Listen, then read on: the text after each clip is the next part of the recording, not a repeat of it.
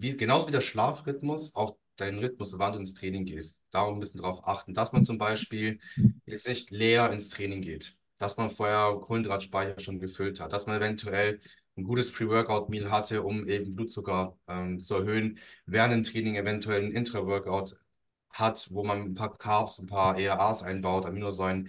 Äh, Gibt es gute Studien dazu? Wurde gute Studien an Kraftsportlern äh, betrieben, hat man gesehen, man regeneriert besser, Cortisol-Level ist niedriger. Ähm, die, die, äh, man hat diesen Wert 3-Methylhistidin gemessen, das ist so, wie viel Protein wird abgebaut. Der ist niedriger, wenn ich jetzt zum Beispiel einen Intra-Workout habe. Also ich baue weniger zum Aminosäuren auch ab. Also ernährungstechnisch kann man da auch sehr, sehr viel machen. Mit das Wichtigste ist eigentlich, dass man ähm, anfängt, äh, einfach mal für sich selber in sich reinzuhorchen und zu, ähm, und zu verstehen, ähm, wie funktioniere ich eigentlich und welche Symptome entwickle ich, wenn ich in dieses Non-Functional Overreaching komme? Also was passiert sozusagen mit meinem Körper? Welche, welche Zeichen sendet er mir, um mir zu zeigen, jetzt sind wir auf einem Stressniveau, was wir quasi jetzt kurzfristig halten können, aber langfristig ist das keine gute Sache.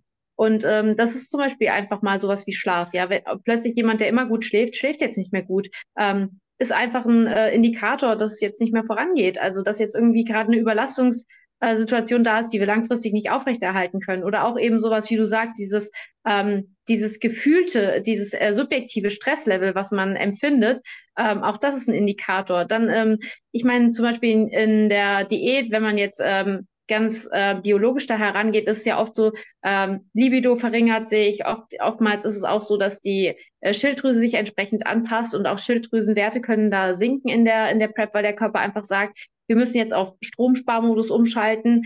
Ähm, sowas wie, dass der Stoffwechsel einschläft, das ist jetzt ähm, ein bisschen hochgegriffen. Ich glaube, das macht am Ende des Tages, was weiß ich, vielleicht 50 Kalorien aus oder so. Also das ist echt nicht so. Also, ihr Lieben da draußen, absolute Premiere heute. Das erste Mal eine Aufnahme Punkt 1 vor 10 Uhr. ich habe irgendwie noch nie so früh eine Podcast-Aufnahme aufgenommen, die aber sehr cool finde.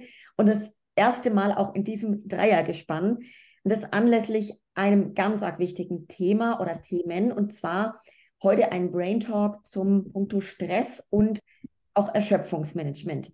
Und für diesen Brain Talk habe ich mir zwei ganz besondere Brains und Experten für euch eingeladen, die ihr, wenn ihr fleißige Hörerinnen des Podcasts seid, auch schon kennt.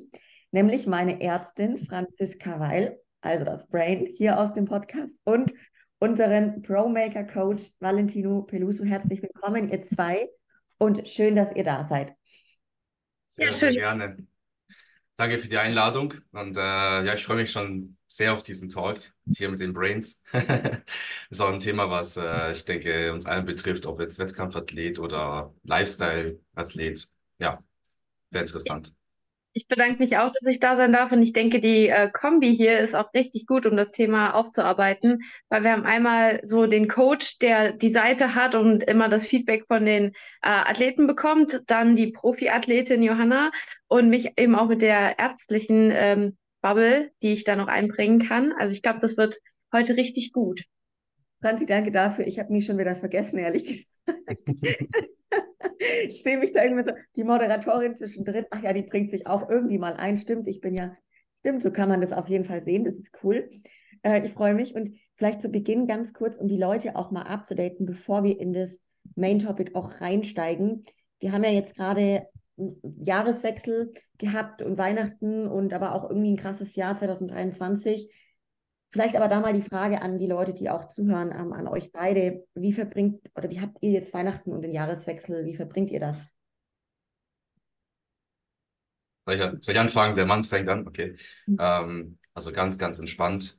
Ähm, natürlich gearbeitet, ja. Also ganz aufhören mit Arbeiten geht nicht. Aber ähm, also das, ich habe jetzt nicht irgendwie speziell irgendwie Markus getrackt oder mir voll die Sorgen gemacht wegen der Ernährung.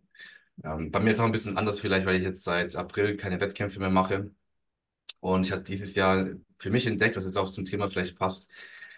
Ähm, ich habe eine so gute Form gehalten, ohne es zu probieren. Also ohne wirklich mich zu stressen. Habe ich eine sehr gute Form das ganze Jahr behalten. Noch jetzt über Weihnachten. Körperfettanteil ist unten geblieben, hat nicht zugenommen. Ich habe noch Querstreifen auf dem Quad. Und ähm, es ist halt sehr interessant zu beobachten, wenn man mal jetzt nicht so super, super verbissen ist, weil ich bin es auch, wenn ich jetzt in der Prep bin, werde ich auch verbissen. Äh, selbst mit Coach, das ist ganz normal, glaube ich. Und ich merke jetzt so einfach dieses entspannte Rangehen mit Ernährung, mit dem Training. Ähm, ja, funktioniert sehr, sehr gut. Also ich konnte die Form jetzt das ganze Jahr sehr gut, also so, so gut war ich nie in Form, ohne es mit so wenig Arbeit. Und auch deswegen, Weihnachtszeit war sehr, sehr entspannt, ohne zu tracken, ohne sich Sorgen zu machen. Gestern gab es zum Beispiel Pre-Workout, ähm, einen halben Marmorkuchen, ähm, weil ich einfach nicht zum Essen kam, so richtig. Ja. Aber dafür ging dann das Training richtig ab. Das ist so schön, Walle, weil das einfach auch super passt, finde ich, zu unserem Thema jetzt heute, was das ausmacht. Alleine diese mentale Komponente da irgendwo, sei es bewusst oder unterbewusst, aber einfach, ja, entspannter zu sein innerlich, ne? Und das Ganze so locker angehen zu können, was das dann auch körperlich natürlich ja, für einen positiven für positive Auswirkungen hat, finde ich echt sau interessant. Zumal ja auch generell jetzt so der Jahreswechsel hin bei, bei Coaches oder auch ja bei vielen Menschen einfach oft mit Stress verbunden ist ähm, oder Weihnachten mit Family Stress oder wie auch immer und voll schön, wie entspannt es dann bei dir ablief. Wie war es bei dir, Franzi? Ja, also ähm, Stress und Weihnachten. Also ich glaube, mein Stress war eher so vor Weihnachten, ähm, weil da hatte ich ja mein Staatsexamen, mein letztes, und das war natürlich eine richtig, richtig stressige Zeit. Und danach ging es eigentlich weiter mit, was mache ich jetzt beruflich? Und das war noch so sowas, was sich jetzt in die Vorweihnachtszeit gezogen hat, bis da der ähm, letztendliche Entscheidung gefallen ist. Und nachdem die gefallen war, war dann eigentlich Weihnachten und das alles ähm, super stressfrei. Ich war mal wieder bei meiner Familie, da war ich echt lange nicht und demnach ähm, durfte ich dann die ganzen Verwandtschaftsbesuche nachholen, die so über das Jahr angefallen waren und jeder wollte mich mal wieder sehen und ähm, ja und gratulieren und entsprechend hatte ich einfach viel zu tun. Aber ich sag immer, ich sag ungern, dass ich gestresst bin, weil ähm, nur weil man viel zu tun hat, heißt das nicht, dass man gestresst ist. Und ähm, ja, deswegen, ich bin jemand, ich brauche das, dass ich immer viel zu tun habe. Und das stresst mich nicht. Im Gegenteil, ähm, wenn ich nichts zu tun habe, bin ich gestresst, weil dann, ich weiß nicht, ob ihr wisst, was ich meine, sondern also wenn ich nicht weiß, was ich zu tun habe, dann habe ich so eine innere Unruhe in mir, so dieses, ah, ich muss irgendwas machen. Und das stresst mich viel eher, als wenn ich genau weiß, ah, jetzt habe ich die Termine und das und danach mache ich das und ähm, so eins nach dem anderen abhaken und ähm, dann funktioniert das für mich richtig gut. Jetzt den Jahreswechsel habe ich tatsächlich ähm, bewusst ganz stressfrei geplant. Also ich werde da nicht großartig was machen, ähm, weil ich eben am zweiten erst meinen ersten Arbeitstag habe. Und da möchte ich so entspannt wie möglich reingehen, weil ich nämlich äh, darauf vorbereitet bin, dass der Beginn als Assistenzärztin einfach so das wahrscheinlich, und jetzt sage ich wirklich, stressigste wird, was äh, ich jemals ähm, ja, bewältigen musste. Und ähm, da bin ich darauf vorbereitet, mental und auch körperlich. Also ich habe letzte Zeit investiert und versucht, ähm, ausreichend zu schlafen, ähm, gut zu trainieren, gut zu essen. Also jetzt auch nicht, wie Wale sagte, ich war nicht verbissen mit dem Essen. Ich habe halt mittlerweile nach sechs Jahren, ne, da hat man so sein Essen eh drin.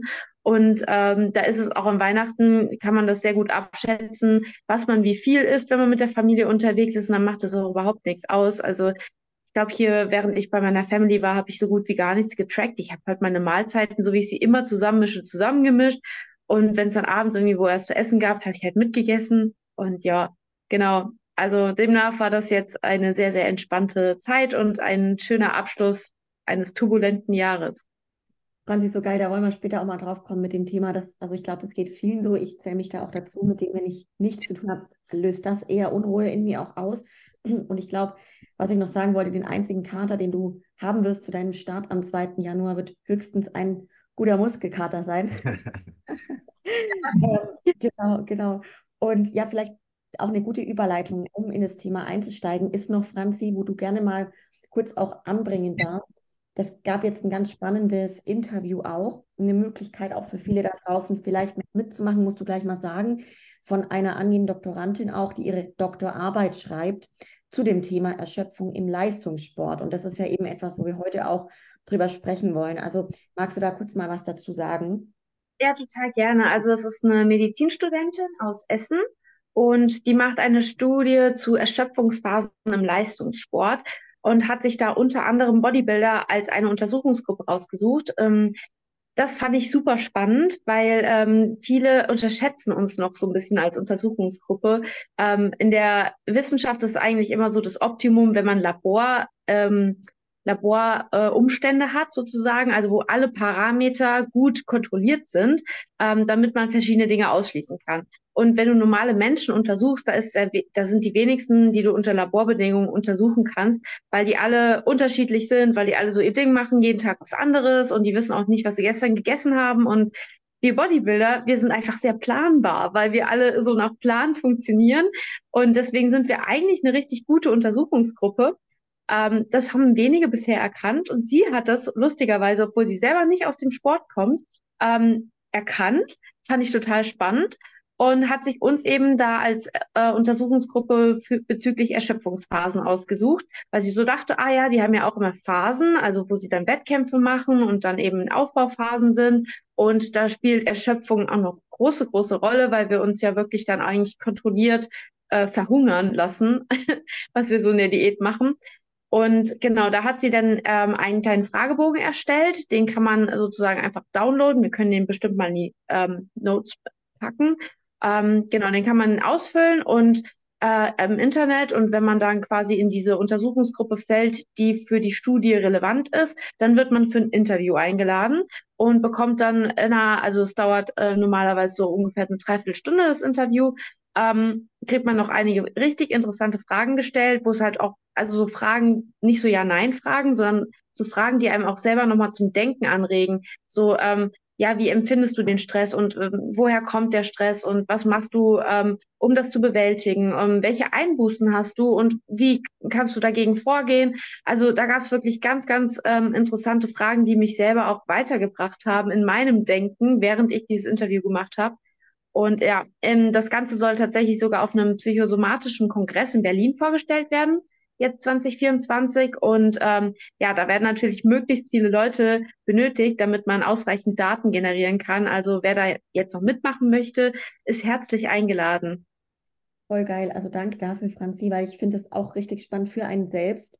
Also ich habe mich da jetzt auch eingetragen im Januar. Jetzt bin ich da dann dabei beim Interview und ich finde es, genau wie du sagst, man macht sich doch dann selten selber, dass man sich die Zeit nimmt und sich selbst diese offenen Fragen stellt.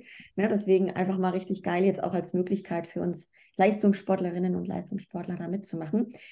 Dann steigen wir doch gerne direkt ein und zwar ja in mal die Definition auch. Vielleicht fangen wir mit dem Punkt Stress an und auch da, wir hatten es jetzt vorhin bei dir, Franzi, wo du ein bisschen beschrieben hast, wie positiv bei dir auch Stress irgendwo sein kann vielleicht mal auch zu unterscheiden, was ist denn positiver versus negativer Stress? Was sind denn die Unterschiede und wie definieren wir das? Ja, ich kann da mal ein bisschen einfach so ähm, die praktische, praktischen Teil ja, bringen, wie ich es so sehe. Und dann kann ja Franzi mal in die Tiefe gehen. Unsere Medizinerin hier. Ähm, was ich noch sagen wollte zu diesem Thema, aus dieser Frage, gibt es ja auch eine Studie, ich glaube an Hühnern wurde diese Studie gemacht. Und ähm, deswegen sage ich mal, wir drei, wir sind so ein bisschen wie Hühner, weil wir sagen alle drei, ähm, ohne Stress fühlen wir uns ein bisschen so lost, ein bisschen verloren. Und äh, ich fühle mich auch so, wenn ich jetzt nichts mache, fühle ich mich eigentlich eher so hippelig und fühle mich dann gestresst, wenn ich nichts mache. Und bei dieser Studie hat man, glaube ich, auch zwei, zwei Gruppen gehabt von Hühnern. Und die eine Gruppe hat man gestresst die andere hat man nicht gestresst. Ich weiß nicht, wie man es jetzt genau gemacht hat, aber wahrscheinlich hat man die halt einfach aufgescheucht mehrmals, dass der Cortisolspiegel anstieg. Und lustigerweise, die Hühner, die eher gestresst waren, die haben länger gelebt. Die hatten eine längere Lebenserwartung. Und deswegen, ich denke, wie wir Stress ähm, auch so empfinden oder sehen, wie wir es bewerten, besser gesagt, das ist, äh, glaube ich, entscheidend. Wenn wir jetzt sagen, hey, Stress, das ist schlecht und das ist äh, ungesund und ich habe gehört, dass, Punkt, Punkt, Punkt, dann wird man das auch immer eher negativ sehen. Also das finde ich immer sehr wichtig, wie man die Sachen halt auch so empfindet. Und ähm, ich zum Beispiel habe in den letzten Jahren, bei mir hat sich sehr viel geändert. Ich bin von Angestelltenverhältnissen in die Selbstständigkeit. Ich arbeite doppelt so viel wie davor. Ich habe äh, keinen Tag frei das Jahr gehabt. Und ähm, auch nachts habe ich Gedanken oder mir fallen irgendwelche Ideen ein. Und es ist also schon ein ständiges, man könnte sagen, ich bin jetzt viel gestresster als davor. Aber ähm, ähm, ich bewerte es nicht so, ich sage so, hey, ich bin dankbar dafür. Und es ist so, es hält mich so noch mehr auf Trab. Also es ist so, für mich ist das das Leben. Aktiv zu sein, irgendwas zu machen, nach vorne zu gucken, nach vorne zu kommen im Leben. Ähm, wäre ich aber, wäre ich aber damals, hätte ich damals so diese Ansicht gehabt, ja, Stress ist jetzt schlecht und das ist, ich muss vermeiden. Ich muss auf jeden Fall vermeiden. Weil es ist schwierig heutzutage Stress zu vermeiden. Dann bin mir sicher, ich und auch viele andere von euch, ähm, wir würden dann auch wirklich uns runterziehen lassen. Vielleicht kann man es sogar messen. Ich weiß nicht, ob es dazu Studien gibt, ähm, dass das Immunsystem dann negativ beeinträchtigt wird. Aber ähm, klar, Stress ist irgendwo ein, ein, Reiz, den man setzt, auch im Körper, den man auch irgendwie ähm, regenerieren muss. Können wir auch gleich darüber ein bisschen reden, welche Arten von Stress gibt es. Aber ähm, ja, wie man das Ganze bewertet, denke ich, ist das Allerwichtigste. Und dass man halt auch zwischen den Stressphasen schon mal eine Regenerationsphase hat beim Training auch. Ja, also wenn ich jetzt jeden Tag ein Ganzkörpertraining mache, fünf Stunden am Tag trainiere, ja, ich kann es noch so positiv bewerten, aber wenn ich, ist dann einfach zu wenig Regeneration. Und da denke ich mal, muss jeder für sich selber dann halt herausfinden, was er denn aktuell vertragen kann. Ähm, ich bin mir auch ziemlich sicher, man kann äh, Stress ähm, werden. Also die Resilienz wächst bestimmt über die Jahre. Bin ich mir 100% sicher. Also wenn ich jetzt den Walle vor zehn Jahren gesagt hätte, was, was ich jetzt mache, was für einen Umfang an Arbeit ich habe, hätte ich gesagt, das würde ich nie schaffen, ich würde den Burnout bekommen. Aber ich habe mich da langsam hingearbeitet, wo es kam halt dazu. Mittlerweile ist es ganz normal geworden und ich habe null Anzeichen irgendwie, dass ich jetzt einen Burnout plötzlich bekomme oder sonst was. Wobei ich auch denke, jeder für sich selber muss wissen, was er dann will und was er dann braucht, äh, was er vertragen kann, besser gesagt. Wie im Training. Also ich denke, da kann man ganz, ganz, ganz viele ähm, Parallelen dazu ziehen.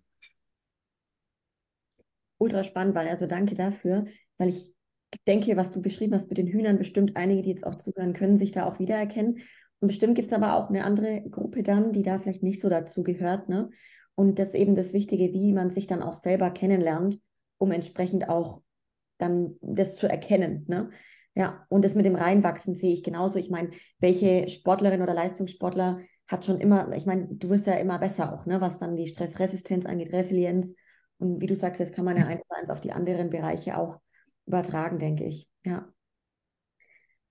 Ja, also dann übernehme ich mal kurz und ich finde es eigentlich richtig spannend. Ich muss die ganze Zeit schon schmunzeln, wie Wale geredet hat, weil er total viele Elemente aus der Stressforschung damit reingebracht hat die er jetzt unbewusst schon genannt hat, ähm, mehr oder weniger, ähm, die in dem Zusammenhang total spannend sind. Aber ich fange mal kurz so ein bisschen bei den Basics an. Also es gab so eine, ähm, eine Umfrage der Forsa in 2021 und demnach sind ein Viertel der Deutschen chronisch gestresst.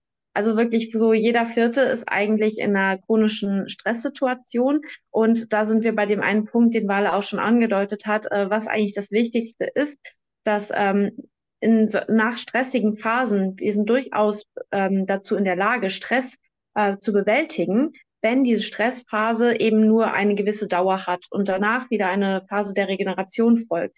Dann ist für uns, also gerade wenn wir wieder in diesem Steinzeitmensch-Denken sind, ähm, Stress eigentlich sogar äh, ja ein normaler Teil der Realität und entsprechend funktioniert unser Körper auch und kann sich in Alarmbereitschaft versetzen für eine bestimmte Zeit. Aber ja, jetzt nochmal sozusagen, was ist eigentlich Stress? Wir hatten es eben schon mal ein bisschen angedeutet. Es gibt diesen negativen Stress, den nennt man auch Distress, und den positiven Stress, den nennt man Eustress. Und ähm, der Unterschied zwischen den beiden ist letztendlich eigentlich, ob wir uns einer Situation gewachsen fühlen. Also wir haben negativen Stress, wenn wir, also es ist jetzt, es fällt irgendetwas vor, das kann ein innerer Reiz sein, also etwas, was in uns selbst veranlagt ist. Es kann aber auch ein äußerer Reiz sein, ähm, jetzt eine Situation, mit der wir konfrontiert sind. Und ähm, in unserem Kopf ist da so eine Art Bewältigungsprozess, der jetzt ähm, erstmal ein Bewertungsprozess, dann ein Bewältigungsprozess, der da einsetzt. Das ist ähm, ein Stressmodell, übrigens auch nach Lazarus. Ähm, ganz also wenn ihr das mal nachlesen wollt, in der Stressforschung gibt es ein paar Modelle, die sind wirklich spannend und wenn man die allein schon durchliest, denkt man sich so, oh mein Gott, klar, ja, kenne ich und cool, dass dann, also cool, dass es da, dass das eigentlich so erforscht ist und genau in diesem Kontext passt. Ähm, ja, genau, dass wir uns quasi erstmal bewerten, ist jetzt diese Situation oder dieser Reiz, mit dem wir konfrontiert sind, ist der für uns ähm, relevant, irrelevant oder, und stresst der uns? Ähm, also sozusagen, es kann ja so nach dem Motto sein, nicht mein Zirkus, nicht meine Affen. Der, äh, das ist zwar ein Stressreiz, aber der ist für mich eigentlich überhaupt nicht relevant. Beispielsweise, ich bin in der Offseason und ich merke jetzt, die Wettkämpfe werden jetzt alle einen Monat nach vorne verschoben. So, aber interessiert, also könnte mich stressen, aber tut's nicht, weil ähm, es betrifft mich nicht.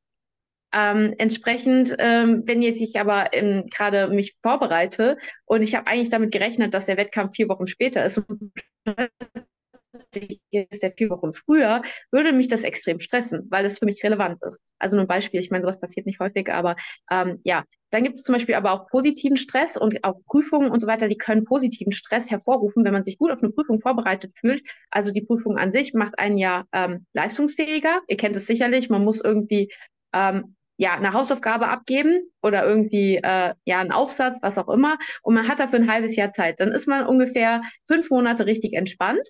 Und im letzten Monat merkt man dann so, mm, Mist, ich muss das ja abgeben. Und plötzlich ist man gestresst und wird viel leistungsfähiger, weil man plötzlich den Zeitdruck hat und sich so denkt, ah nein, jetzt muss ich mich da aber dran setzen. Jetzt habe ich Stress. Ähm, ich bewerte den jetzt als für mich relevant. Und jetzt habe ich die Möglichkeit, entweder ähm, das nennt sich instrumentelles oder emotionales Coping zu ähm, ja zu äh, machen.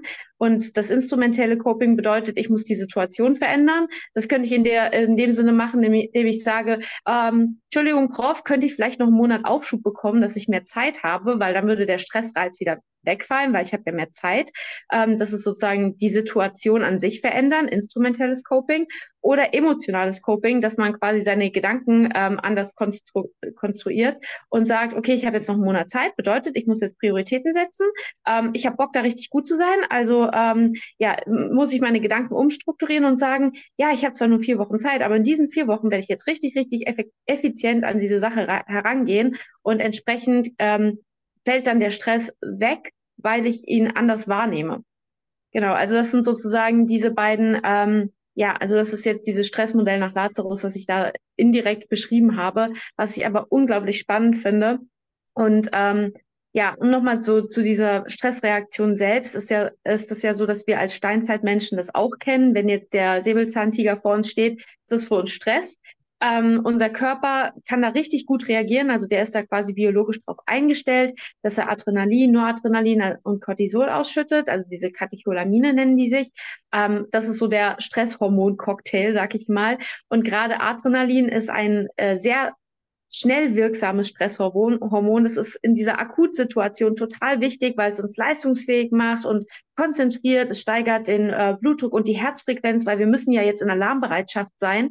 Und ähm, wenn diese, dieser Zustand jetzt aber länger ähm, anhält, dann wird vermehrt Cortisol produziert, weil das ist so dieses Dauerstresshormon, ähm, was dann eben auch mit den vielen, ich sag mal, negativen ähm, Seiten der Stressreaktion äh, ja verbunden wird.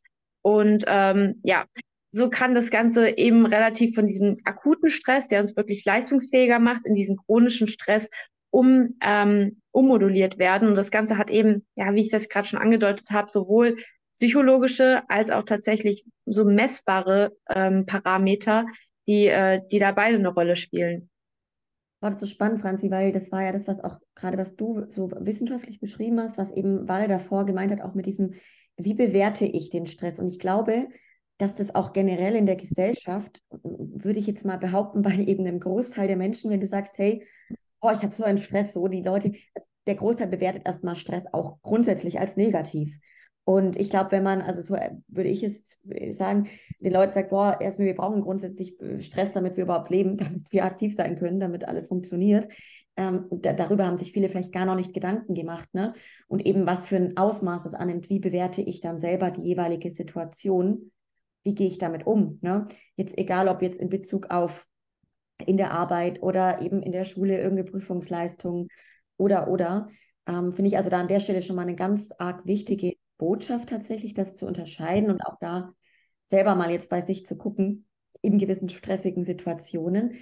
Hm, vielleicht auch jetzt so die Frage, ab wann ist es wirklich ungesund? Also ab wann ist es dann dieser, was du gerade gesagt hast, Franzi, dieses chronische, dieser chronische Stress und die Leute sind da richtig in so einer Spirale und kommen da irgendwie gar nicht raus.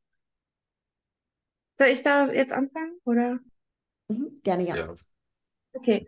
Ähm, ja, also ich hatte eben schon mal angedeutet, ähm, die Stressreaktion wird eigentlich in dem Sinne pathologisch, wenn man ähm, sich der Situation nicht mehr gewachsen fühlt und wenn man sozusagen, ähm, ja, wenn man kein, wenn dieser Zustand kein Ende findet, ähm, auch wenn man das Ganze nicht abschätzen kann. Das sind solche, ähm, solche Faktoren, wie man Stress auch beschreiben kann. Äh, also das ist so, ähm, wenn, man fühlt sich der Situation nicht mehr gewachsen und es kommt auch zu keiner, ähm, zu keinem Ende dieser Situation. Äh, so will ich es mal nennen. Und was ja, was interessant ist, dass sich diese Stressfaktoren halt innerhalb auch noch potenzieren können. Also wir haben jetzt immer gesagt, so Stress, ähm, was, also wie empfinden wir Stress und alles mögliche, aber was kann denn alles Stress auslösen? Und das sind unglaublich viele Dinge. Und wenn wir uns überlegen, dass diese Dinge auch sich noch potenzieren können, dann ähm, ist halt dieser chronische Dauerstresszustand, der kann so schnell stattfinden, indem wir einfach mehrere von diesen Faktoren haben. Und ich habe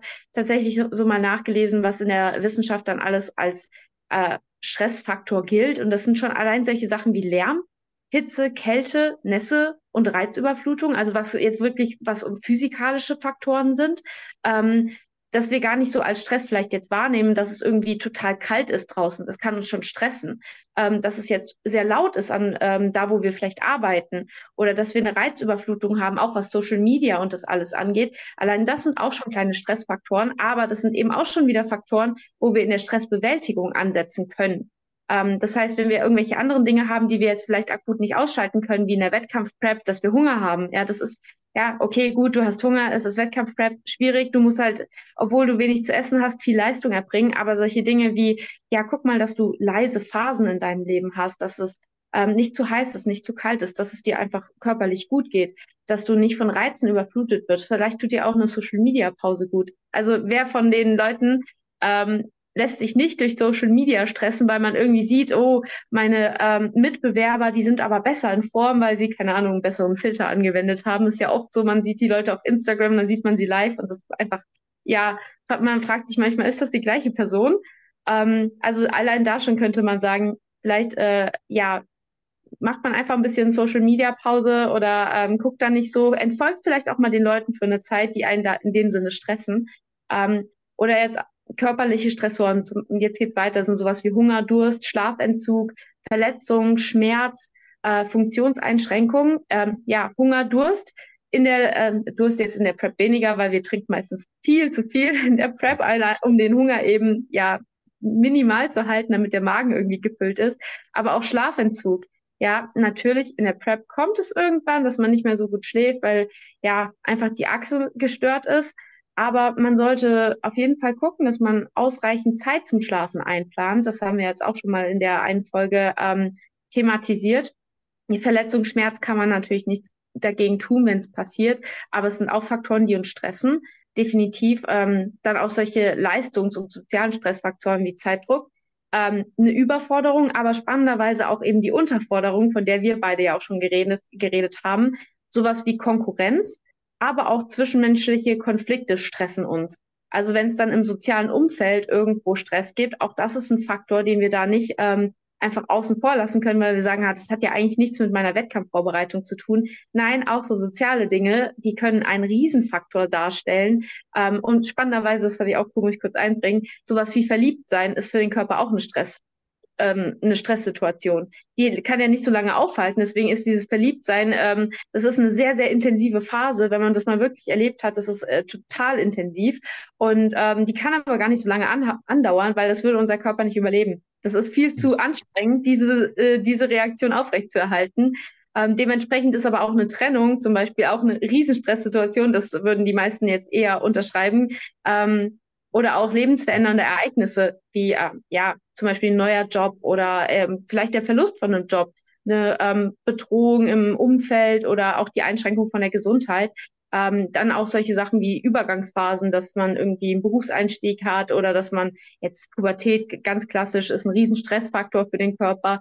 Aber dann auch solche chronischen Belastungssituationen wie die sogenannten Daily Hassles, dass man irgendwie im Stau steht, dass man irgendwo ähm, ja unzufrieden mit dem eigenen Aussehen ist, dass es irgendwie Preissteigerungen im Supermarkt gibt oder ähm, Konflikte äh, im, im Beruf, in der Familie. Ähm, all das sind alles Stressfaktoren. Und ich war mir vorher gar nicht so bewusst, wie viel Stress wir täglich, also mit wie viel Stress wir täglich konfrontiert sind und man sich überlegt, wie viele äh, Möglichkeiten es da eigentlich gibt, um zu intervenieren und zu sagen, nee, ich habe das jetzt als einen Faktor identifiziert, der mich stresst. Und ähm, jetzt mache ich instrumentelles Coping. Diesen Faktor, den verändere ich jetzt. Und so hat man allein schon wieder, dadurch, dass das ja ähm, potenziell ist, eine riesige ähm, Last von sich genommen, indem man eben gesagt hat, naja, ich muss, ich weiß, äh, ich habe jetzt diesen, diesen einen in, ähm, sozialen Konflikt, wenn ich den jetzt löse, dann tut mir das für meine Wettkampfprep wieder gut, weil es eine riese, riesige Ballast von mir nimmt. Mhm. Das ist interessant, wenn du jetzt so das Ganze erzählst. Also jetzt habe ich es auch so, ich, wow, wie viele Stressfaktoren gibt es denn eigentlich? Wahrscheinlich gibt es noch mehr. Ähm, und das ist auch so, Franzi, der Körper schmeißt ja alles in einen Topf, oder? Weil ich meine, der unterscheidet jetzt ja nicht, er sagt, ja, das ist jetzt privater Stress und das ist Training und das ist Lärm und das ist das und das, sondern das ist ja alles, geht ja alles in einen rein, oder? Ist das so? Ja, ja, genau. Das ist im Endeffekt alles ein Topf. Und ähm, das ist auch spannend, dass du das so sagst, weil es ist auch gar nicht so relevant, wie viel, also jetzt rein objektiv betrachtet, wie, wie man diesen Stress skaliert, sondern das ist so individuell, es hängt halt wirklich einfach von dieser eigenen Bewertung ab. Ähm, das habe ich schon so oft gesehen, also jetzt gerade auch im letzten Jahr. Ich habe viel mit den Leuten in der Klinik geredet, wie die ihren Beruf wahrnehmen, weil ich so dachte, aha, ich will eine intelligente Entscheidung treffen für meinen Beruf. Und viele Leute, die sind so unzufrieden in ihrem Job und fühlen sich dauergestresst. Und ich habe ganz viele gefragt. Und es sind teilweise Leute, die machen genau den gleichen Job. Ja, also die machen wirklich genau den gleichen Job. Und der eine sagt, boah, mach was anderes, mach irgendwas Gescheites, es ist eine Katastrophe, ähm, ich weiß gar nicht, wo oben und unten ist. Und der nächste sagt, also wenn ich wieder entscheiden müsste, ich würde genau das Gleiche machen. Mhm. Und das ist so, hä, wie kann das sein? Aber das ist diese Bewältigung, dieser, ähm, wenn man eben diese Stressressourcen, also diese Stressbewältigungsressourcen, dieses Coping, was man so nennt, ähm, wenn man da verschiedene ähm, Methoden entwickelt und die flexibel anwenden kann, dann ähm, kommt man vielleicht auch ganz unbewusst, also wenn man das jetzt wissenschaftlich aufarbeitet, ist das natürlich alles so, ähm, muss ich mir da über all, all das Gedanken machen? Nein, das ist in den Leuten veranlagt, ohne dass die das wirklich wissen. Aber wenn man da sehr flexibel ist, diese Bewältigungsstrategien anzuwenden, dann kommt man mit fast allen Situationen klar. Deswegen finde ich auch eine Wettkampfprep so genial. Also ich habe ja jetzt vier gemacht und ich habe immer gesagt, Bodybuilding ist nicht nur Bodybuilding, das ist auch für mein ganzes Leben irgendwie so ähm, changing, also so ein Game Changer eigentlich, weil es mir beigebracht hat, ähm, mit ganz vielen Situationen fertig zu werden, wo ich vorher dachte, das schaffe ich nie und nimmer. Aber ich habe es geschafft und dementsprechend kann ich auch wieder aus diesem Topf ziehen ähm, und sagen, ich kann andere Dinge schaffen. Und das ist, äh, ja, wollte noch reinschmeißen, weil deine Prep habe ich ja gut äh, miterlebt, Franzi, dieses Jahr und dachte mir, wie kriegt sie das eigentlich alles auf die Reihe? Diese ganzen, ich meine, äh, Du hast einen Abschluss in deinem äh, Studium, äh, Top-Athletin, äh, sie sieht Hammer aus, dann alles andere drumherum, ne, Social Media und so weiter. Und ich habe auch bei mir jetzt nach meiner Prep dieses Jahr gedacht, ähm, am Ende hatte ich wirklich nur noch so drei Stunden Schlaf pro Nacht. Ich konnte gar nicht länger schlafen, mein Körper wollte es nicht mehr zulassen. Und ich war so am Ende mit meiner Energie, habe aber trotzdem Arbeit durchgezogen, alles durchgezogen. Und danach dachte ich mir, boah, jetzt bin ich unbesiegbar. Jetzt schlafe ich ja wieder. Jetzt habe ich meine sieben, acht Stunden. Jetzt kann mich nichts mehr umhauen. Also ich habe die, die Phase davor überlebt. Und das ist ja, das, ich bewerte es jetzt wiederum anders. Oder wenn ich jetzt mal einen Tag auch habe, wo ich mal, neulich habe ich jetzt vor ein paar Tagen auch nur vier Stunden geschlafen. Und früher hätte ich gesagt, oh, das, jetzt ist der Tag gelaufen. Jetzt habe ich zu wenig geschlafen, jetzt bin ich nicht konzentriert und jetzt kann ich nicht äh, Leistung erbringen. Und jetzt sage ich so, warte mal, ich habe davor die letzten acht Wochen der Prep drei Stunden pro Nacht geschlafen hatte super viel Training, super viel Cardio und alles drum und dran und habe es trotzdem geschafft. Also Pille-Palle mittlerweile. Ja? Die Bewertung, also ich bewerte das ganz anders jetzt mittlerweile. Das ist so geil, weil du das auch sagst, weil, weil ich wollte das gerade auch sagen, so die Resilienz dann auch, die nimmt da so unfassbar zu. Ich glaube, da wird jeder Athlet uns wahrscheinlich jetzt auch zustimmen.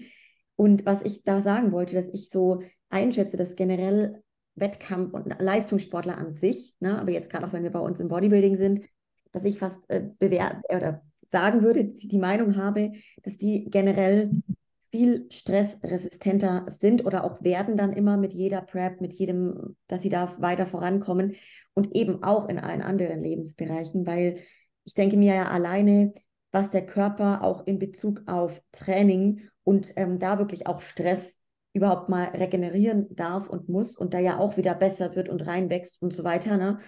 Das kann ja nur auch dann in den anderen Bereichen automatisch, weil, weil eben dieser Topf da ist, weil der Körper, glaube ich, nicht das eine vom anderen unterscheiden kann, ähm, kann es nur über die Jahre immer besser werden, dass man da immer stressresistenter wird, immer besser wird. Und das finde ich so einen ganz arg tollen Punkt, Franzi, was du jetzt auch gesagt hast, oder auch Walle bei dir, in dem Beispiel, wie viel mehr jetzt einfach so ein Wettkampf Sport ist, ja, also wie viel mehr einem das fürs Leben einfach bringt, für die anderen Lebenssäulen. Und ich glaube, ähm, ja, also ich kann da auch nur zustimmen. Ich finde es ähm, richtig, richtig cool. Da vielleicht auch noch genau die Frage, was bedeutet denn jetzt auch Stress in Bezug auf den Sport? Also was in Bezug auf Training, auf Cardio, Regeneration und wie kann man da jetzt diese körperlichen von diesen psychischen nochmal unterscheiden? Also vielleicht, ja, Du meinst halt so auch, ähm, Jörna, die, welche Stressfaktoren gibt es jetzt bezüglich unserem Sport generell? Ja. Ja, also klar, wenn wir jetzt, ähm, ja, können wir mit der Wettkampfvorbereitung ein gutes Beispiel machen, ähm, da fängt es ja eigentlich schon an mit dem Psychischen, weil man natürlich ein Datum hat, jetzt plötzlich, dass man sagt, okay, jetzt, äh, in, keine Ahnung, in 20 Wochen stehe ich auf der Bühne, ich muss in Topform sein. Also dann das ändert sich schon mal, dass man da, ähm, ja, gewissen Zeitdruck dann plötzlich hat, was man vorher vielleicht nicht hatte in der Offseason. Dann natürlich das Training an sich. Also ähm, ja, wenn man jetzt natürlich mehrmals die Woche richtig hart trainiert, egal welchen Muskel man trainiert, du wirst erstmal natürlich viel ah, Cortisol, wie, wie vorhin ähm, Franzi gesagt hast, äh, Katecholamine ausschütten. Das ist ein Faktor. Dann natürlich das Cardio an sich sorgt auch für viel äh, Ausschüttung von Cortisol gibt es ja auch interessante Studien an ähm, Ausdauersportlern, dass die auch meistens, die Männer auch meistens reduzierte Testosteronspiegel haben. Ähm, ich habe auch ein paar Ausdauersportler, bei denen ich Blutwerte messen lasse und das ist durch die Bank durch. Ähm, du kannst wirklich sehen, bei denen ist der Testosteronspiegel, alle haben wenig Testosteron, wenig Östrogen, ähm, weil eben Ausdauertraining zusätzlich halt mehr Stress in den Körper bedeutet. Was haben wir noch? Auch das Ganze mit der Ernährung zum Beispiel. Ja, du musst zum Beispiel Gerade wenn du jetzt einen Vollzeitjob hast, bist jetzt nicht irgendwie daheim im Homeoffice, musst du euch deine Mahlzeiten vorbereiten, vielleicht das Essen abwiegen, ähm, das Ganze managen. Ähm, das ist halt auch, unser Lifestyle an sich ist zwar, finde find ich immer, das verbessert die Lebensqualität oder soll die Lebensqualität verbessern, aber gerade wenn man vielleicht in eine neue Situation drin ist, also es ist vielleicht neu für jemanden, und dann kann zum Beispiel auch dieses ganze äh, drumherum mit dem Meal Prep, mit dem Essen, mit den Supplements auch erstmal Stress bedeuten. Mhm. Das sind so ein paar Dinge, die mir jetzt so spontan einfallen zu dem Thema. Ja, also ähm, bin ich total bei dir, Wale. Ähm, es sind eben einmal diese emotionalen und aber auch diese körperlichen Stressfaktoren. Äh, Gerade in Bezug auf unseren Sport ist da auch sowas wie die Ansprüche an die eigene Leistung und so Versagensängste natürlich einfach ein Riesenpunkt ähm, wir haben einen Tag X und man ist immer ähm, ja, man hat immer Angst, nicht fertig zu werden oder nicht gut dazustehen. Am Wettkampftag geht irgendwas schief oder so. Das sind einfach Ängste, die man die ganze Wettkampfprep mit sich trägt. Und es ist so witzigerweise was wohl, ähm, das hatte ich in meiner ersten Saison so gar nicht. Also da war, das fand ich, finde ich spannend, weil das ist sowas, das eher über die Saisons gewachsen ist, dadurch, dass man dann Vergleiche hat, dass man sagen kann, oh, in der Saison eins stand ich so, da in der zweiten möchte ich auf keinen Fall schlechter dastehen. Und diese Versagensängste beispielsweise, die sind zum Beispiel Beispiel eher gewachsen. Das war dann etwas, wo ich dann eher schauen musste, wie adressiere ich das Ganze, wie kann ich das eindämmen, weil das in der ersten Saison überhaupt nicht da war. Da, also da konnte ich ja niemanden enttäuschen in dem Sinne, da konnte ich auch irgendwie nicht sagen, oh, jetzt war ich schlechter oder besser oder sowas, sondern in meiner ersten Saison, ich weiß nicht, ob, äh, Johanna, ob du das auch so beschreiben kannst, ähm, war mein Ziel einfach nur, mich nicht zu blamieren. das war so mein eigenes Ziel in dieser Wettkampfsaison. Ich wollte mich einfach nur nicht blamieren und ähm, ich wollte nicht, dass jemand sagt, was hat die denn da oben verloren? Und alles andere, ich war so positiv geflasht von dem Ganzen, was passiert und dachte mir so, oh cool, wie krass. Und jetzt habe ich hier eine Ader. Ich hatte da noch nie eine Ader, wie krass. Und dann plötzlich irgendwie erstes Mal ähm, entladen und laden und es war alles so aufregend und so spannend. Und ich war die ganze Zeit einfach nur ich glaube, ich habe das gar nicht richtig wahrnehmen können. Das war so eine Reizüberflutung in dem Sinne, dass ähm, ja, dass ich einfach so mal in dieser Welle mitgeschwommen bin und gar nicht wusste, was um mich herum so passiert. Deswegen habe ich den Stress damals nicht so wahrgenommen.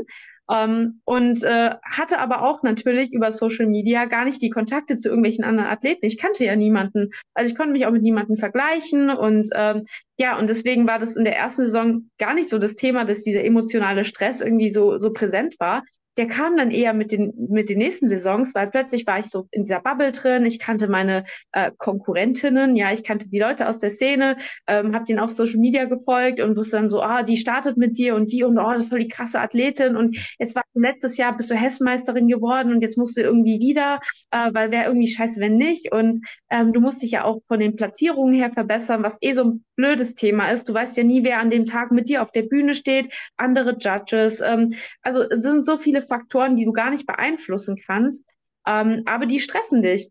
Und ähm, ich glaube, das war gerade ein gutes Wort, dieses, dass man sich beeinflussen kann, ist auch etwas, was den Stress rausnimmt, weil man eben sagen kann, okay, ähm, Stressfaktor, aber irrelevant, weil ich kann nichts dagegen tun, also nicht mein Zirkus, nicht meine Affen, ich liebe diesen Spruch übrigens. Ähm, das ähm, kann ich nicht beeinflussen, also grenze ich das einfach jetzt mal aus meinem Universum aus und damit nehme ich mir diesen Stress weg weil ähm, ob jetzt Person A oder B neben mir auf der Bühne steht, ich kann es nicht, ich kann nicht ändern. Ich kann nur das Beste aus mir herausholen. Und ähm, das war immer dann die Sache, die mich wirklich durch die Prep getragen hat, dass ich gedacht habe, ich habe mir jetzt ein Jahr lang in der Offseason so den Arsch aufgerissen, ich kann gar nicht schlechter sein. Selbst wenn die Platzierung am Ende schlechter ist, habe ich mich persönlich verbessert und damit konnte ich mir solche Versagensängste letztendlich auch selber nehmen. Also so viel zu diesem emotionalen Teil und die körperlichen Faktoren, die hat Wale eigentlich schon super rausgearbeitet. Also eigentlich, wir machen ja nichts als kontrolliertes Verhungern und wir machen super, super viel Training, Cardio, immer weniger ähm, Ernährung, aber immer relevanter. Je weniger man isst, umso relevanter wird das, was man isst. Ähm, also das ist auch zum Beispiel eine Sache, die viele unterschätzen. Es geht ähm, in der Prep dann halt vor allem darum, dem Körper das mit den wenigen Lebensmitteln und mit den wenigen Kalorien, die man zur Verfügung hat, zu geben, was er benötigt, um optimal zu funktionieren. Um, ähm, und ich weiß nicht, wer das schon mal mitgemacht hat, so eine Diät, wo man kaum Fette gegessen hat, ist eine Katastrophe. Also es ist wirklich eine Katastrophe. Ich hatte das auch schon und das ist so für den Körper, ähm, ich sag mal so, das ähm, Stressigste, was es geben kann, weil die, auf die Fette ist er angewiesen, die kann er nicht selber produzieren. Und wenn man die dem äh, Körper nimmt, dann äh, fährt man ganz, ganz schlecht. Und ähm, also da, da habe ich schon erkannt, ähm, an, an einer Ein-Mann-Studie sozusagen, wie wichtig das ist, gerade da ähm, Fokus auf die Ernährung zu nehmen, äh, zu legen und eben auch solche Dinge, auch wenn Fett irgendwie 9,3 Kalorien hat pro Gramm, ja, und eigentlich, wo man denkt, ah, da kann ich am meisten einsparen, wenn ich das wegnehme, ähm, sollte man nicht machen. Sollte man lieber doch an Kohlenhydraten sparen, weil die kann der Körper zur Not selbst äh, regenerieren. Wäre auch blöd, weil er es aus Mus Muskeln nimmt. Aber ich sage nur so, wenn man irgendwo cutten muss, ja, dann äh, immer gucken, wo hat man am meisten Potenzial, auch was wegzunehmen, ohne dass man sich da was kaputt macht, weil man dann mich sonst in diesem spannenden Thema äh, Red S, ich meine, das habt ihr bestimmt auch alle schon mal gehört. Ich glaube, wir haben auch schon mal eine Folge drüber gehabt, wo wir das ähm, ähm, besprochen haben. Also dieses äh, Relative Energy Deficiency in Sports. Da geht es darum, dass man eben zu wenig Energie für das hat, was man eigentlich bewältigen muss und das über eine längere Dauer. Und es haben viele Leistungssportler gerade in den ästhetischen Sportarten, ähm, die dann eben auf Dauer ein Gewicht, äh, gewisses Gewichtslimit oder auch eine gewisse Ästhetik präsentieren müssen und da äh, absolute High-Performer bleiben müssen, aber eben die Energie, diese, ähm, diese Energiespeicher absolut entleert sind und auf Dauer wird es nicht funktionieren. Ja, die Energieverfügbarkeit sinkt halt bei uns äh, gerade in der Prep extrem. Also wie viel Körperfett man halt hat, das kann der Körper ja messen. Wie viel Kalorien kommen rein, kann der Körper messen und wie viel Kalorien gehen raus. Und das ist natürlich diese, diese Verhältnisse werden natürlich immer schlechter in dem Sinne. Der Körper sagt sich dann irgendwann mal, okay, hallo, ähm, da kommt zu wenig rein. Und dann äh, schaltet sich das Überlebens, äh, der Überlebensmechanismus sehr schnell ein. Und was ich auch dazu sagen wollte, ist, ähm, ich glaube auch für uns Athleten, die jetzt zuhören, die jetzt äh, preppen oder eine vorhaben, eine Prep zu machen oder vorhaben, mal richtig guter Shape zu kommen, so wie ich jetzt nächstes Jahr mir vorgenommen habe, äh, ein Fotoshooting zu machen, mal nicht auf die Bühne, ähm, ist es vielleicht gut, äh, dass man, bevor man die nächste Phase angeht, dann erstmal die Basics gut in den Griff bekommt, dass es kein großer Stress mehr ist. Also, dass man praktisch sagt, okay, hey, ich kriege meine Ernährung hin, ich habe mein Posing jetzt regelmäßig geübt, mein Training bekomme ich auf die Reihe. Dieses, äh, ich, ich manage das alles viel, viel besser. Und jetzt kann ich in die nächste Phase einsteigen. Es geht in die Wettkampfvorbereitung, jetzt werden die Kalorien gesenkt und jetzt wird wahrscheinlich Cardio erhöht oder Aktivität. Und dann ist es nicht so ein krasser Übergang plötzlich von wenig auf viel, sondern man kann sich da so ein bisschen reinsteigen. Und das kann man auch, denke ich, alles im Voraus so managen, dass halt äh, auch eine Vorbereitung am Anfang vielleicht gar nicht so viel Unterschied ist. Also ich weiß nicht, bei euch beiden, ihr seid ja die Pros hier. Ähm, ich, ich, ich weiß aber, Johanna, auch wenn ich immer bei dir die Ernährung sehe, immer on point das ganze Jahr. Und ich glaube, bei dir, Johanna, ist es ja auch so, oder? Wenn du jetzt in die Prep reingehst, ist es ja nicht so, oh mein Gott, ich gehe jetzt in die Prep rein und jetzt ist alles stressig und alles anders. Oh, ich muss mich jetzt komplett umorientieren, ich muss ganz anders essen und kochen. Ist es ja nicht, weil du isst eigentlich das Gleiche, mehr oder weniger. Absolut, absolut. Und ich finde auch, das kommt halt so über die Jahre, weil wenn ich jetzt überlege an den Anfang, da war das auch noch nicht immer so. Man macht da ja so, oder ich habe auch meine Erfahrungen gemacht, ne? Und muss auch einfach feststellen, dass ich so meinen Weg finden durfte. Und der ist nun mal einfach und mir geht es wahnsinnig gut damit, dass ich einfach auch sehr leistungs- und performanceorientiert mich gerne das ganze Jahr über ernähre, ne? weil ich einfach auch eben diesen riesen, ja, ich meine, das Potenzial im Aufbau nicht verschenken möchte und da für mich rausgefunden habe, ich meine, die Ernährung, das wissen wir alle, das ist so bei uns ultra wichtig, natürlich, dass wir auch entsprechend die Performance im Training bringen können, entsprechend die Regeneration so funktioniert, wie wir uns das wünschen. Und ich halt so irgendwann für mich erkannt habe, hey, ich möchte weder ein Training noch ähm, dann einen Rest-Day verschenken, nur dass ich, keine Ahnung, dass ich mal kurzfristig irgendwie mir XY reingeballert habe. Ne? Was nicht heißen soll, um Gottes Willen, dass jetzt irgendwie mal eine Pizza, ein Burger ähm, auch da nicht positiv einspielen kann. Auch das kann jetzt wieder mal eine positive Wirkung haben auf ein Training danach und ich kann volle Power abrufen. Ne? Also es soll nicht falsch verstanden werden. Wichtig ist, dass, was ich sagen will, dass ich für mich individuell halt einfach einen Weg gefunden habe, ne, zu verstehen, wie mein Körper funktioniert und wie der am besten performen kann. Und ich finde das, wenn wir schaffen als Athleten, ähm, ist das natürlich genial und wir dann dadurch natürlich total profitieren. Und deswegen auch, weil er, also ist es bei mir einfach so, dass ich das liebe, so diese Basisgeschichte, also diese Basics auch immer durchzuziehen. Und klar, im Aufbau freue ich mich dann total dran, da einfach mal ein bisschen andere Gemüsesorten, ein bisschen anderes, mal ein anderes Fleisch, ein Fisch, da so zu variieren. Und diese Vielfalt reicht mir total aus, um dann auch wieder, wenn es heißt, hey, jetzt ist wieder 18 Wochen strikt und 18 Wochen immer nur das Gleiche, einfach um meinen Körper da auch irgendwie zu unterstützen, ähm, fällt mir überhaupt nicht schwer. Also ganz im Gegenteil, ich mache im Endeffekt ja das Gleiche das ganze Jahr über. Ähm, und an den Punkt durfte ich halt auch erstmal hinkommen. Und ja, finde es aber echt ähm, spannend, weil ich muss auch sagen, da, das hat halt ist einfach so ein, so ein Prozess auch gewesen. Ne? Und ich glaube, da tickt halt jeder anders. Ich glaube natürlich, viele jetzt gerade auf unserem Level sind da schon recht ähnlich. Und bei denen eskaliert es dann auch seltener, weil ich weiß nicht, wenn man jetzt beispielsweise, vielleicht kennt ihr das noch, ich, heutzutage gibt es das ja selten, dass ein Athlet sagt, ich mache einen kompletten Cheat Day. Also ich meine, mhm. dann von morgens bis abends und keine Ahnung, bei mir in der ersten Saison danach gab es das. Ne? Also ich habe da wirklich, boah, wir sind da einkaufen gegangen für und haben uns da halt voll das Zeug gekauft und uns vollgefressen und solche Geschichten, was das für Cortisol-Auswirkungen hatte, also auch im negativen Sinne, das ist, wow, ähm, würde ich heute so nicht mehr machen, weil ich da einfach an einem ganz anderen Punkt bin. Das stresst dich am Ende mehr, der Cheat Day, anstatt dass es sich eigentlich entspannen sollte. So. also, ja. das sollte eigentlich zum Entspannen ja auch führen irgendwo. Aber dann ist man gestresst, am nächsten Tag die Form halt, ja, völlig wässrig wahrscheinlich. Voll. Und da war das ist so ein bisschen dieser, dieser Stichpunkt, ne, wo ich auch finde, oder wo ich auch gerne nach draußen trage, ist so dieses, wann stresst sich eben negativ? Also es ist dann irgendwie auch bei Festlichkeiten, jetzt in Bezug auf Neujahr, Weihnachten, Feiereien, wie auch immer, oder du sagst, du gehst mit Family und Freunden essen, wenn dich alleine schon der Gedanke daran stresst, dann ist irgendwas, dann solltest du das auf jeden Fall mit dir lösen, das Thema, also wenn es auch immer wieder kommt. Ähm, und das finde ich immer einen ganz wichtigen Punkt, was du, Franzi, vorhin sagtest, so, hey, keine Ahnung, voll entspannt, du bist halt dann da bei der Family, isst deine ganz normalen Meals und abends isst du auch mal mit. Du kannst es locker einschätzen und es ist überhaupt kein Stressor mehr da. Und so erlebe ich es auch, weil ich da einfach mittlerweile an einem ganz anderen Punkt bin. Und ich, ich finde, das ist eben wichtig, dass wenn man selber merkt, oh Gott, irgendwie stresst einen auch in einer negativen Art und Weise, eben dieser emotionale Stress, vielleicht ja. dann im Vorfeld oder auch danach, wenn man dann gegessen hat und denkt sich danach, boah, mir tut es gar nicht gut, weder körperlich noch mental so, auch dann darf man der Sache auf den Grund gehen. Ne? Ja, absolut. Bewertet irgendwie über oder ja, genau. Ja, ich wollte dazu ähm, noch zwei Sachen anbringen. Also einmal zu ähm, der Geschichte mit dem sich stressen, wenn es um was zu essen geht. Ähm, also früher hatte man das bestimmt auch so, dass man dann gesagt hat, oh, an Weihnachten gibt's abends was zu essen, jetzt esse ich den ganzen Tag irgendwie nichts, weil ich weiß, abends muss ich total viel essen und dann hat es so und so viel Kalorien und sowas. Ähm, dann baut man eigentlich schon so eine richtige Stressreaktion über den ganzen Tag auf und die akkumuliert dann noch darin, dass man außerhalb des Plans ist und dann irgendwie ein bisschen mehr als man wollte und dann ist der ganze Tag eigentlich nur Stress. So, also so Maximum Stress, was es überhaupt gibt.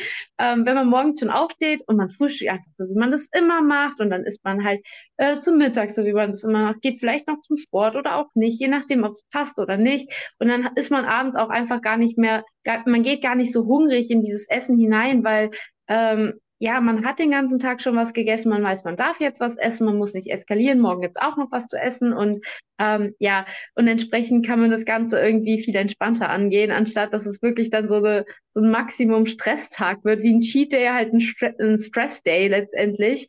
Ähm, und das, das sieht man ja zum Beispiel auch beim Laden manchmal bei den Athleten. Also manche Leute, die, die müssen ganz clean laden, weil die brauchen das für den Kopf.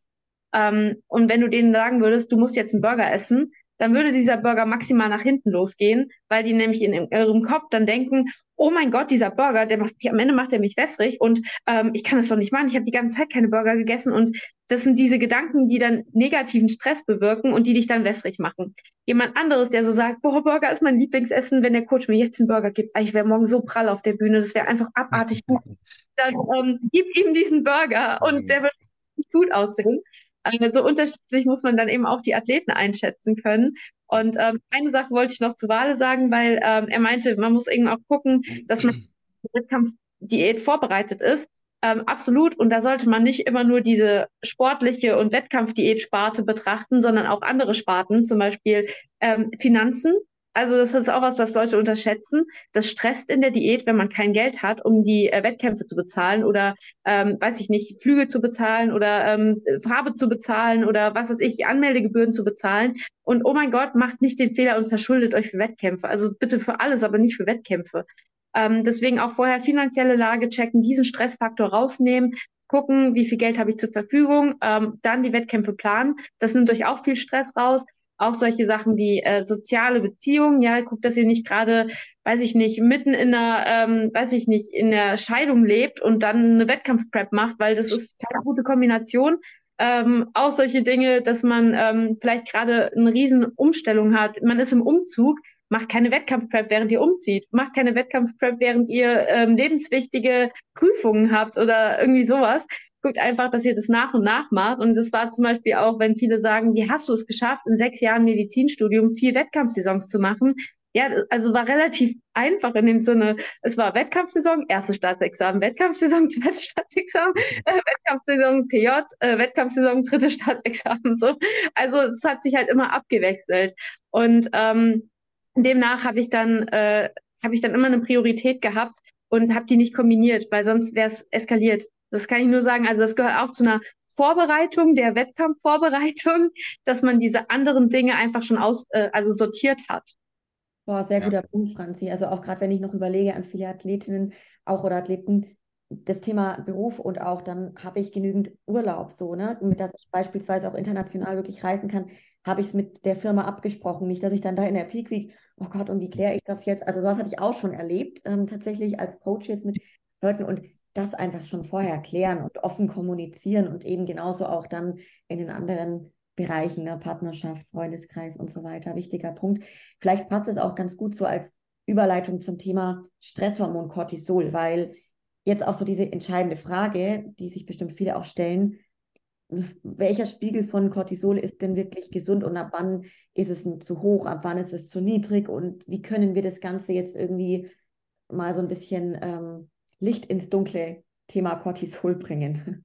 Ja, also ich, ich finde, ähm, man muss auch erstmal gucken, wie, wann produziert Körper vor allem Cortisol, natürlicherweise. Wieso überhaupt? Also Cortisol ist jetzt nicht nur schlecht. Ähm, also es setzt zum Beispiel Energie frei, es erhöht den Blutzuckerspiegel Und wir wissen, es gibt diesen CAR-Effekt, also C-A-R-K, ähm, Cortisol Awakening Response. Das bedeutet, so die erste Stunde ungefähr des Tages erhö erhöht sich der Cortisolspiegel. Ja, morgens, weil, wieso? Weil der Körper will aktiv sein, er will Energie zur Verfügung haben. Auch generell, dass wir auch kognitiv leistungsfähig sind und auch äh, körperlich bereit sind, was zu machen, sei es jetzt Sport oder, oder Arbeit. Ähm, das heißt, das ist ja was Natürliches, das Cortisol. Und es gibt aber eben Phasen, wo das Cortisol halt eben auch wieder unten sein sollte. Ja, zum Beispiel jetzt am späten Abend wollen wir jetzt nicht hohe Cortisolspiegel haben. Merke ich zum Beispiel auch bei mir, wenn ich jetzt oder halt viel Adrenalin im Körper habe. Wenn ich jetzt abends ein schweres Beintraining mache, schlafe ich danach nicht gut. Ich weiß nicht, wie es euch da draußen geht, aber ich muss mein Training tagsüber machen, sonst wird es äh, schlechter. Also da, da muss man halt eben schauen, wann ist denn natürlich, also nach einem zirkadianen Rhythmus, wann kommt mehr Cortisol im Körper, wann soll es wieder runtergehen. Und wenn man natürlich jetzt morgens äh, Blutwerte misst, da wird man in der Regel ja auch erhöhte Cortisol-Levels haben. Also wenn ich jetzt zum Beispiel morgens in, ins Labor gehe und messen lasse, sollte der Wert, also ich, die, ich weiß nicht die Messeinheit, das hängt ja vom Labor ab, aber zwischen 10 und 20 sollte der Wert sein. Ähm, hat man dann einen deutlich erhöhten Wert, ähm, dann ist es natürlich schon auffällig. Hat man einen erniedrigten Wert, ist es noch schlimmer, ja, weil das bedeutet dann irgendwo, dass die Nebennieren nicht mehr wirklich äh, arbeiten und äh, gar nicht mehr Cortisol produzieren. Also das hatte ich auch schon. Das äh, ist dann vielleicht ein Anzeichen oder ein Hinweis darauf, dass, ähm, ja, dass wir chronische erhöhten Stress haben, der Körper irgendwann gar nicht mehr, also schon lange nicht mehr hinterherkommt mit der Produktion von den Hormonen. Da, also da, da kann man, was, was die Labore anbelangt, ein bisschen gucken, äh, Laborwerte. Ich weiß nicht, Franzi, ob du jetzt das im Kopf hast, die Messeinheiten.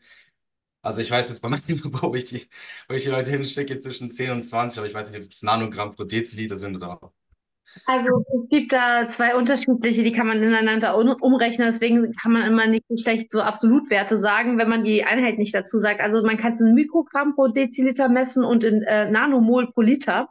Also das sind die äh, unterschiedlichen Messeinheiten. Letztendlich total irrelevant, muss man sich auch nicht merken. Man guckt quasi einfach in dem Labor, was das eben ausweist. Die haben ja dann meistens die, ähm, die Normalwerte sozusagen hinten nochmal drin stehen. Und dann kann man das eben mal ganz gut sagen. Und generell, also das ist auch sowas, man kann da eigentlich nicht so Absolutwerte wie jemanden hinschicken und sagen, lass mal bestimmen und mach mal so, weil das ist, wie du auch schon sagtest, vom äh, Abnahmezeitpunkt abhängig. Also habe ich es jetzt morgens abgenommen, habe ich es mittags abgenommen, habe ich es nachmittags abgenommen, äh, bin ich Schichtarbeiter, hatte davor eine Nachtschicht, dann ist Cortisol sowieso komplett ganz anders, gar nicht verwertbar. Äh, bin ich davor gereist oder selbst Rauchen kann zum Beispiel auch schon ähm, äh, kann die Cortisolspiegel bei der Bestimmung verändern. Das heißt, es ist immer schwierig. Also wenn jetzt jemand einfach sagt, und hier, das ist mein Cortisolwert, ähm, sag mir was dazu, dann muss ich immer so sagen, Hilfe, ich brauche mehr Informationen, wann wurde der abgenommen, ist der aus dem äh, Serum bestimmt, ist er aus dem Speichel oder aus dem Urin bestimmt, ähm, hattest du davor irgendwie eine stressige Zeit, also ist das jetzt so ein Standard-Cortisolwert oder warst du davor irgendwie in der Nachtschicht oder weiß ich nicht. Ähm, das sind alles so Sachen, die ähm, sind da eben auch relevant zu wissen und dann sagt man immer, man hat einen Vormittags-, Nachmittags- und einen nächtlichen Cortisolwert. Und ähm, am besten ist es tatsächlich, wenn man jetzt irgendwie an, also Screening-Parameter ist sozusagen das Mitternachtskortison, dass man so um 23 oder äh, zwischen 23 Uhr und 0 Uhr eben ähm, das Cortison bestimmt. Wenn es jetzt darum geht, erhöhte Werte festzustellen, verminderte Werte würde man eher am Morgen messen, weil da sollte ja normalerweise der höchste Cortisolspiegel, wie du schon erklärt hattest, ähm, vorhanden sein, weil man eben diese Wachreaktion triggern möchte. Es macht Cortisol macht wach. Abends übernimmt dann eher Melatonin, ähm, also das Schlafhormon, die Überhand, Cortisol sinkt und Melatonin steigt und dann schlafen wir alle gut und dann steigt ab Mitternacht steigt das Cortisol wieder, Melatonin sinkt und morgens wachen wir alle auf und sind alle glücklich. So, das ist so ähm, die, die Idee dahinter. Und wenn man jetzt das Mitternachtskortisol irgendwie erhöht hätte, dann würde man im nächsten Schritt ähm, eigentlich am liebsten so ein ähm, Tagesprofil machen. Und es lässt sich ähm, lässt sich dann ganz gut machen, indem man so, also man macht klassischerweise um 8 Uhr, 12 Uhr, 18 Uhr und 24 Uhr ähm, Cortisolwerte und schaut dann eben danach, wie hat sich das im Tagesprofil verändert.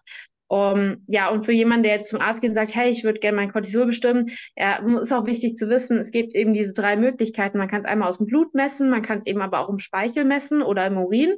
Und gerade diese Speichelmessungen, die haben sich sehr, sehr bewählt, äh, also die haben sich sehr bestätigt in der äh, Handhabung einfach, weil man kann man den Leuten einfach das, ähm, kann man so eine, ähm, ist wie, wie eine Art Tablette mitgeben und die, die ähm, lutscht man dann sozusagen und dann kommt der Speichel, vermischt sich da drin und dann kann man halt die Uhrzeit festlegen und ähm, das dann ins Labor einschicken und dann kann man eben genau sagen, um die und die Uhrzeit war Cortisol in der Höhe vorhanden und ähm, da ist aber dann zum Beispiel auch wichtig, ne, weil Speichel vorher nicht Zähne putzen und vorher nicht irgendwie großartig gegessen haben und sowas, weil sonst macht das, verändert das immer alles und ähm, ich sag mal, so ein Laborwert, der ist immer nur so gut, wie die Präanalytik war. Also wie ist der zustande gekommen, dieser Laborwert? Wie wurde der abgenommen? Unter welchen Bedingungen und das alles?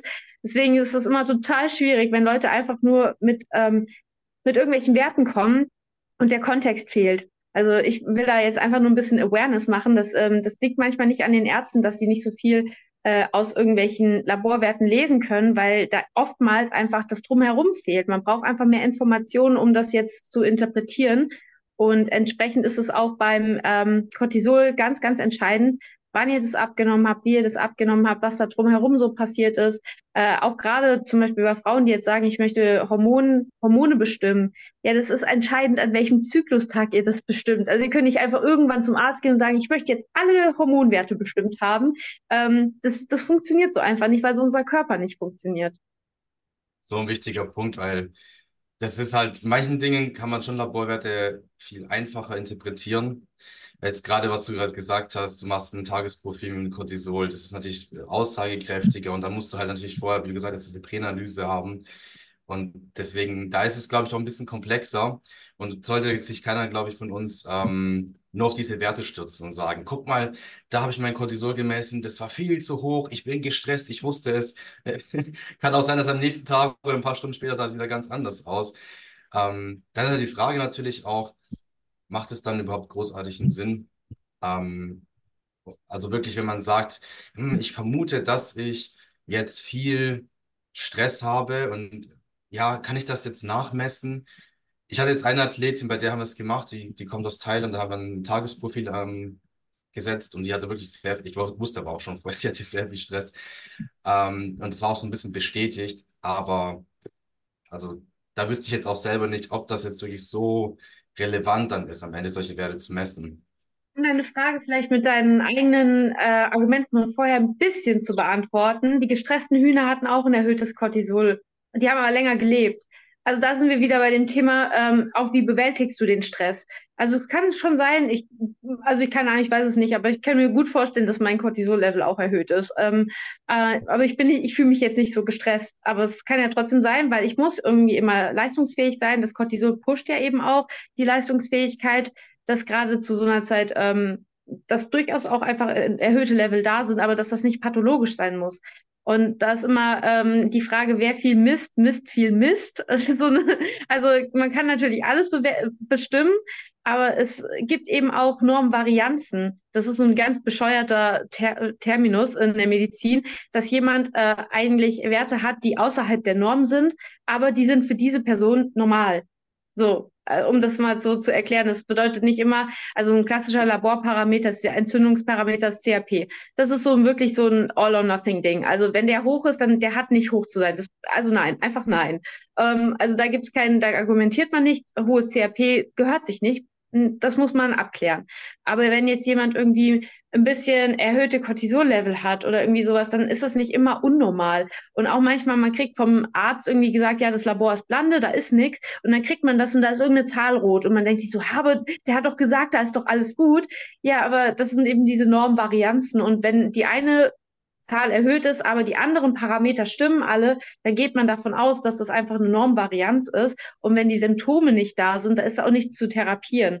Ähm, also das ist immer so, man muss das Ganze in einem großen Zusammenhang nehmen. So wollen die Leute ja auch wahrgenommen werden. Die wollen nicht, dass man sie auf einen Wert reduziert, aber gleichzeitig reduzieren sie sich selber manchmal auf diesen einen Wert und sagen, aber da war doch was nicht gut, ich bin doch nicht gesund. Ähm, nein, so funktioniert das Ganze nicht. Das ist einfach ein großes Gesamtbild. Stimmt dieses Wort, Norm Normvarianzen. Also ich muss es nicht mehr merken, weil ich mache gerade, also irgendwie jede Woche drei, vier, fünf äh, Blut, Blutanalysen bekomme ich zugesendet.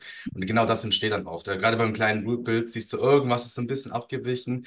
Und dann sage ich, es passt alles, weil der ganze Rest ist optimal. Und da braucht man sich auf diese Normvarianz nicht äh, draufstürzen. Und es sind auch so Sachen, ja, diese Bewertung, gerade bei uns äh, Kraftsportlern, wenn man jetzt ähm, ALT, AST, also diese Leberenzyme misst, die sind meistens halt erhöht. Wir wissen das äh, aufgrund von dem, ne, du brauchst äh, ALT, Zitratzyklus im ATP zu produzieren für die Energie. Wenn du jetzt vorher hart trainiert hast, natürlich sind deine Werte erhöht. Ich hatte jetzt auch einen Athleten, der Naturalathlet, der hat einen Wert von 300 und ähm, ja, der hat halt super hart trainiert die Woche. Da hatten wir eine Woche richtig hartes Training und äh, danach waren die Werte halt erhöht und das ist aber nichts Pathologisches. Also, wie du gesagt hast, dann muss man halt das richtig bewerten lassen, das Ganze. Auch bei der CK, also Kreatinkinase, also da hatte ich auch Leute, die dann angerufen haben und so, was trainieren können sie überhaupt noch pinkeln, so nach dem Motto ähm, die sind komplett kaputt. Nein, sind sie nicht. Das ist einfach nur ähm, erhöhte Muskelmasse, hartes Training. Dann ist das TK erhöht.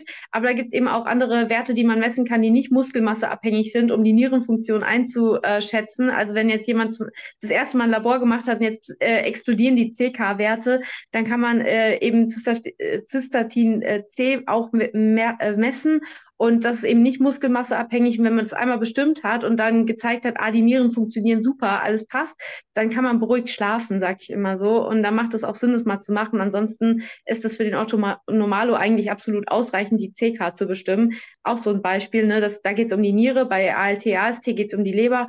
Ähm, das so, so kann man sich an diese ganzen Sachen herantasten und eben die Anamnese super entscheiden. Wenn jemand sagt, ich habe vorher am Tag vorher drei Stunden Beine trainiert, eigentlich kann ich gar nicht laufen, dann wundert es mich nicht, wenn die Leber jetzt gerade so richtig High-Level arbeiten muss, weil die ganzen Entzündungsprozesse im Körper irgendwie in Zaum gehalten werden müssen. Guter Punkt. Und generell, ich denke auch so, dass diese Fragen so, hey, wann ist es sinnvoll, auch mal da sein, sein Cortisolspiegel und so weiter auswerten zu lassen oder messen zu lassen. Ich glaube, dass es bei ganz vielen auch gar nie nötig ist an sich, den, den überhaupt zu wissen und zu kennen. Und wenn ich mal so überlege, ähm, aus meiner Coach-Brille, sei es bei Athleten oder auch bei Lifestyle-ambitionierten Sportlern, die halt sich in Form bringen wollen, bei vielen ist es oft so ein Ding so, die wollen zuerst mal ihre Werte bestimmen lassen und dann alles andere angucken lassen. Und ich denke so, lass uns erstmal anders anfangen ähm, und, und da die ganzen wichtigen Faktoren in die richtige Richtung bringen, gucken, was können wir da optimieren. Und dann ist eben so eine Auswertung, ist dann irgendwann etwas, was man noch machen kann, wenn man merkt, okay, die Person hat irgendwie äh, keine Dauererschöpfungssymptome, wir kommen nicht drauf, wir finden die Ursachen nicht, wie auch immer, dann kann man, finde ich, diesen Schritt gehen. Ich äh, nehme das schon wahr, dass viele da irgendwie zuerst einmal, ja, ich muss jetzt ein Blutbild machen, weil irgendwie das äh, bei mir geht das Fett nicht weg oder äh, bei mir, ich bin dauergestresst. Also ich glaube, da gilt es dann erstmal an anderen äh, Punkten anzufangen. Das ist, was ich jetzt so ähm, aus meinem Erfahrungswert mitbringen kann. Und dann noch vielleicht zum Thema Blutbild noch, auch da vielleicht dann lieber jemanden wie Walle oder Franzi euch die Sachen schicken und entsprechend als euch als Experten auch dafür das Ganze als Invest auch sehen, mal jemanden das bestimmen zu lassen, der echt einen Plan hat in unserem Sportbereich und vielleicht nicht zum ähm, Hausarzt um die Ecke dann gehen, denn da wird wahrscheinlich gar nicht so viel an ähm, hilfreichem Feedback dabei sein. Das wäre auch noch mein. So halt dem Feedback geben, wie Franzi meinte. Also nicht nur Werte messen, sondern muss ja auch reden. Wie sind die Werte entstanden? Wann hast du sie genommen? Ja. Hast du jetzt deine Sexualhormone am Anfang vom Zyklus, in der Mitte oder später gemessen? alles ja. super relevant. Voll, voll. Vielleicht jetzt so auch ganz spannend, ähm, dass wir mal ein bisschen abgrenzen. Stress und Erschöpfung und vielleicht auch das Thema Erschöpfung noch ein bisschen definieren warum das auch für uns gerade in unserem Sport, im Leistungssport so essentiell ist. Und ja, also wann es wirklich dann eine Erschöpfung ist, wo wir aufpassen müssen und entsprechend Veränderungen vornehmen müssen. Ich, ich bewerte es auch hier so aus Sicht des Sportlers, dass äh, Erschöpfung, Ermüdung ähm, ganz, ganz wichtiger Teil vom Progress ist. Also es hört sich immer auch hier die Bewertung so, oh, Erschöpfung ist aber schlecht, ne? Ich bin erschöpft, das ist nicht gut. Nee, nee, das gehört ja dazu. Also ich sage auch zum Beispiel zu meinen Athleten, ähm, du wirst immer eine gewisse Level an Erschöpfung mit dir tragen. Das wollen wir auch, das ist auch nicht das Ziel, es komplett abzu, äh, abzubauen. Also wenn einer sagt, ja, jetzt brauche ich eine Deload-Woche, weil ich bin äh, übertrainiert oder sonst was, ist auch so ein Thema mit Übertraining, ob es überhaupt im Bodybuilding gibt, sowas. Ähm, aber ich bin jetzt so richtig erschöpft. Sag ich, ja, jetzt machen wir vielleicht mal ein paar Tage Pause. Ähm, aber das Ziel ist nicht, die Erschöpfung auf Null zu bekommen, weil dann müsstest du jetzt zwei Wochen ins Warme fliegen und dich hinlegen im, im Strand und gar nichts machen, alles ausschalten, nichts machen, dann bist du wahrscheinlich regeneriert, aber dann ist deine Fitness ähm, schlechter wieder. Und da gibt es halt dieses Fitness-Fatigue-Modell, was ich sehr gut finde, wo ich es immer so ein bisschen versuche zu erklären. Du hast halt einmal deine Fitness, also eine allgemeine Fitness, eine allgemeine äh, Leistungsfähigkeit und die steigt mit jedem Training an. Also jedes Training, was ich mache, erschöpft mich, aber erhöht auch die Fitness gleichzeitig. Es ist so, meine Performance steigt im Nachhinein an, wenn ich mich regeneriere. Das heißt, wenn ich jetzt einen, Trainingsreiz setze, ich bin dann erstmal müde natürlich. Ich werde jetzt nach, nach drei Stunden Training von der Franzi nicht nochmal die drei Stunden Training mit der gleichen Performance gleich hinterher machen. Also das weiß ich aus Erfahrung mit dir. Dann nach drei Stunden Training ist man platt. Da kann ich nicht nochmal Beinpresse mit 200 äh, Kilo machen. So. Das heißt, ich muss mich erstmal akut erholen. Danach entsteht ja diese, wir kennen Superkompensation, ne? Ähm, die Performance steigt an. So. Und das ist, ähm, also die Erschöpfung gehört zum Training dazu und es gehört dazu, dass man, ähm, um sich zu steigern, auch irgendwann eine Erschöpfung in Kauf nimmt. Man regeneriert, die Performance steigt an. Jetzt ist es aber so, die Erschöpfung jetzt bezogen aufs Training auch, man kann es natürlich später im Kontext sehen mit allen anderen äh, Faktoren, aber die Erschöpfung akkumuliert mit der Zeit. Das heißt, ich trainiere jetzt zum Beispiel montags Beine, drei Stunden, bin völlig gerädert, Jetzt am nächsten Tag mache ich zum Beispiel den Rücken und am übernächsten Tag mache ich die Schultern und dann mache ich vielleicht wieder Beine. Klar sind meine Muskeln wahrscheinlich regeneriert, lokal, aber global gesehen bin ich ermüdet, weil ich habe jetzt die Ermüdung vom Montag, vom Dienstag, vom Mittwoch, alle 24 Stunden ungefähr gab es nochmal so einen Reiz. Und das akkumuliert mit der Zeit und irgendwann ist halt dieser Stresstopf oder dieser Schöpfungstopf in dem Fall voll. Und jetzt habe ich so viel Ermüdung, ich habe zwar eine hohe Fitnesslevel, weil ich ständig trainiere und ständig was mache, aber mein, meine Performance wird verschleiert über die Erschöpfung. Also die Performance geht runter oder geht nicht mehr nach oben, weil ich so viel Ermüdung über die ganze Zeit akkumuliert habe. Und ähm, das muss man sich halt einfach im Klaren sein in Bezug auf Training. Und das wird sich auf alle Sportarten eigentlich, das kann man auf alle Sportarten übertragen. Es ist egal, ob ich jetzt Ausdauersportler bin, Kampfsportler, Kraftsportler.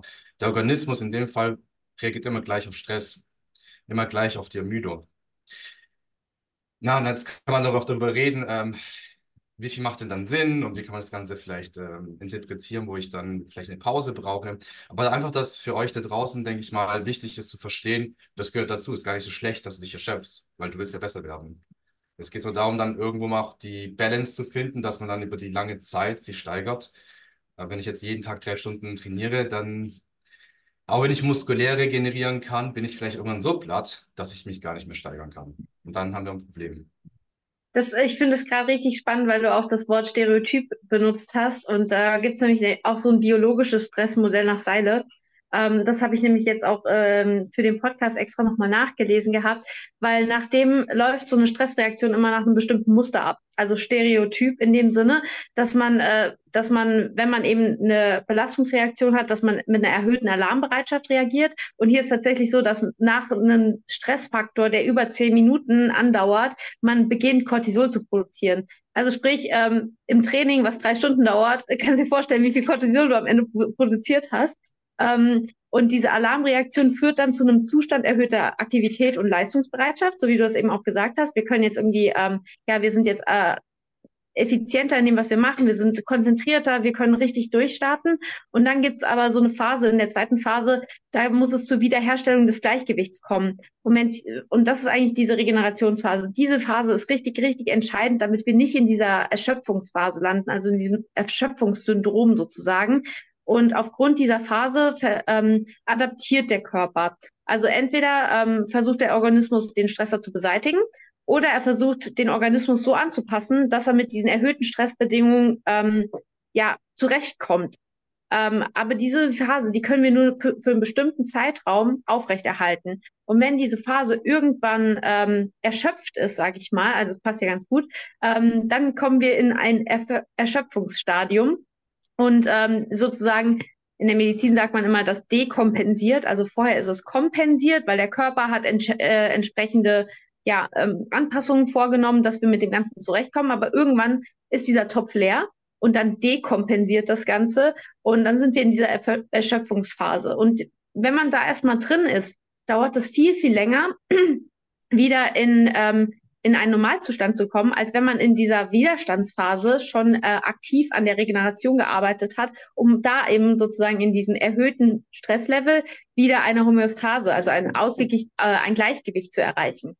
Und ähm, ja, das fand ich ganz, ganz cool, wie du das ge gesagt hast, weil in, in dieser Erschöpfungsphase, wenn du dann erstmal da drin bist, da kann es dann eben auch zu entsprechenden Dauerschäden kommen. Und ähm, da ist es dann eben auch beispielsweise so, wir haben erhöht Stress, wir schütten, wir schütten Cortisol aus. Eigentlich ähm, auch sowas wie Hunger ähm, ist auch ein Stressfaktor, ähm, der würde Cortisol ausschütten und hat dann eigentlich, ähm, gibt uns Energiereserven die jetzt aber zum Beispiel auch in einem ganz normalen Zustand, wo wir jetzt nicht im Sport sind, nicht verbraucht werden. Also wenn wir jetzt diesen dauerhaften Stresszustand haben, wir haben äh, mehr Glykogen wird freigesetzt, mehr Glucose wird freigesetzt, weil der Körper geht davon aus, wir brauchen das jetzt. Es steht, äh, der Säbelzahntiger steht vor uns, wir müssen rennen.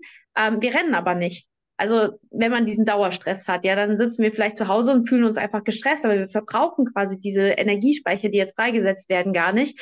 Ähm, aber unser Körper gaukelt uns vor, wir, wir müssen jetzt irgendwie, wir müssen jetzt was damit anfangen. Und ähm, manchmal führt es auch dazu, dass es Appetit und Heißhunger induziert.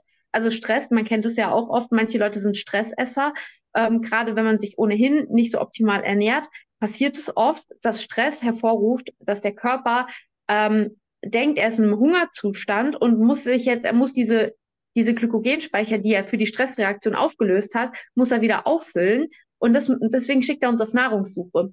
Und äh, gerade hochkalorische Lebensmittel werden jetzt so das Optimale für den Körper, weil er denkt sich so, ah ja, wenig ähm, ähm, irgendwas, was viele Kalorien hat, ähm, macht jetzt die Speicher wieder voll. Und am besten hat es ganz viel Fett, viel Zucker und am besten noch Salz. Und das äh, nennt sich dann äh, die Fressformel. Also gibt es tatsächlich so Begriff. Äh, da gibt es ein bestimmtes Verhältnis zwischen Kohlenhydraten, Fetten und Salz. Das ist das, die optimale Fressformel, auf die unser Hirn mit Endorphinen anspricht, weil es uns eben belohnt. Wir sind auf der Suche nach, äh, nach Nahrung, die uns am Leben erhält. Und jetzt werden, jetzt essen wir dieses fettige, salzige, ähm, äh, zuckerreiche Meal. Und dann belohnt uns das Gehirn und sagt, ja, genau richtig gemacht, jetzt können wir überleben.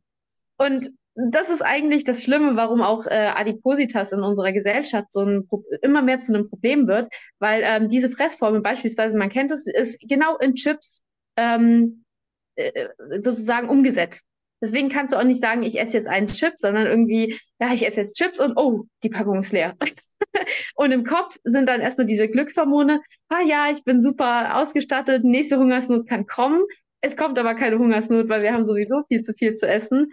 Und ähm, dementsprechend lernt unser Körper aber, dass dieses Essen mit einer Glücksreaktion verbunden ist und das kann irgendwann ein emotionales Essen umschlagen. Das heißt, wenn es uns schlecht geht, erinnern wir uns, ah, wenn ich gegessen habe, dann ging es mir gut, also jetzt geht es mir schlecht und jetzt esse ich was und dann geht es mir wieder gut. Das, ich glaube, das haben auch schon viele ähm, mal erlebt, dass sie in einer Phase, wo sie gesagt haben, ich bin, also zum Beispiel, ich habe das manchmal in meinen Prüfungsvorbereitungen, dann sitze ich daheim und ich bin so irgendwie, ich fühle mich überfordert, weil ich nicht weiß, wie ich das alles schaffen soll. Und dann gehe ich erstmal zum Kühlschrank und sage, ah, ich muss jetzt erstmal was essen. also, dann, ähm, das ist so dieses emotionale Essen und das sind alles so Dinge, wenn man sich da mal Gedanken drüber macht, es ist krass, wie sehr das ineinander verzahnt ist und ähm, wie viel Sinn das macht, wenn man sich das erstmal überlegt hat.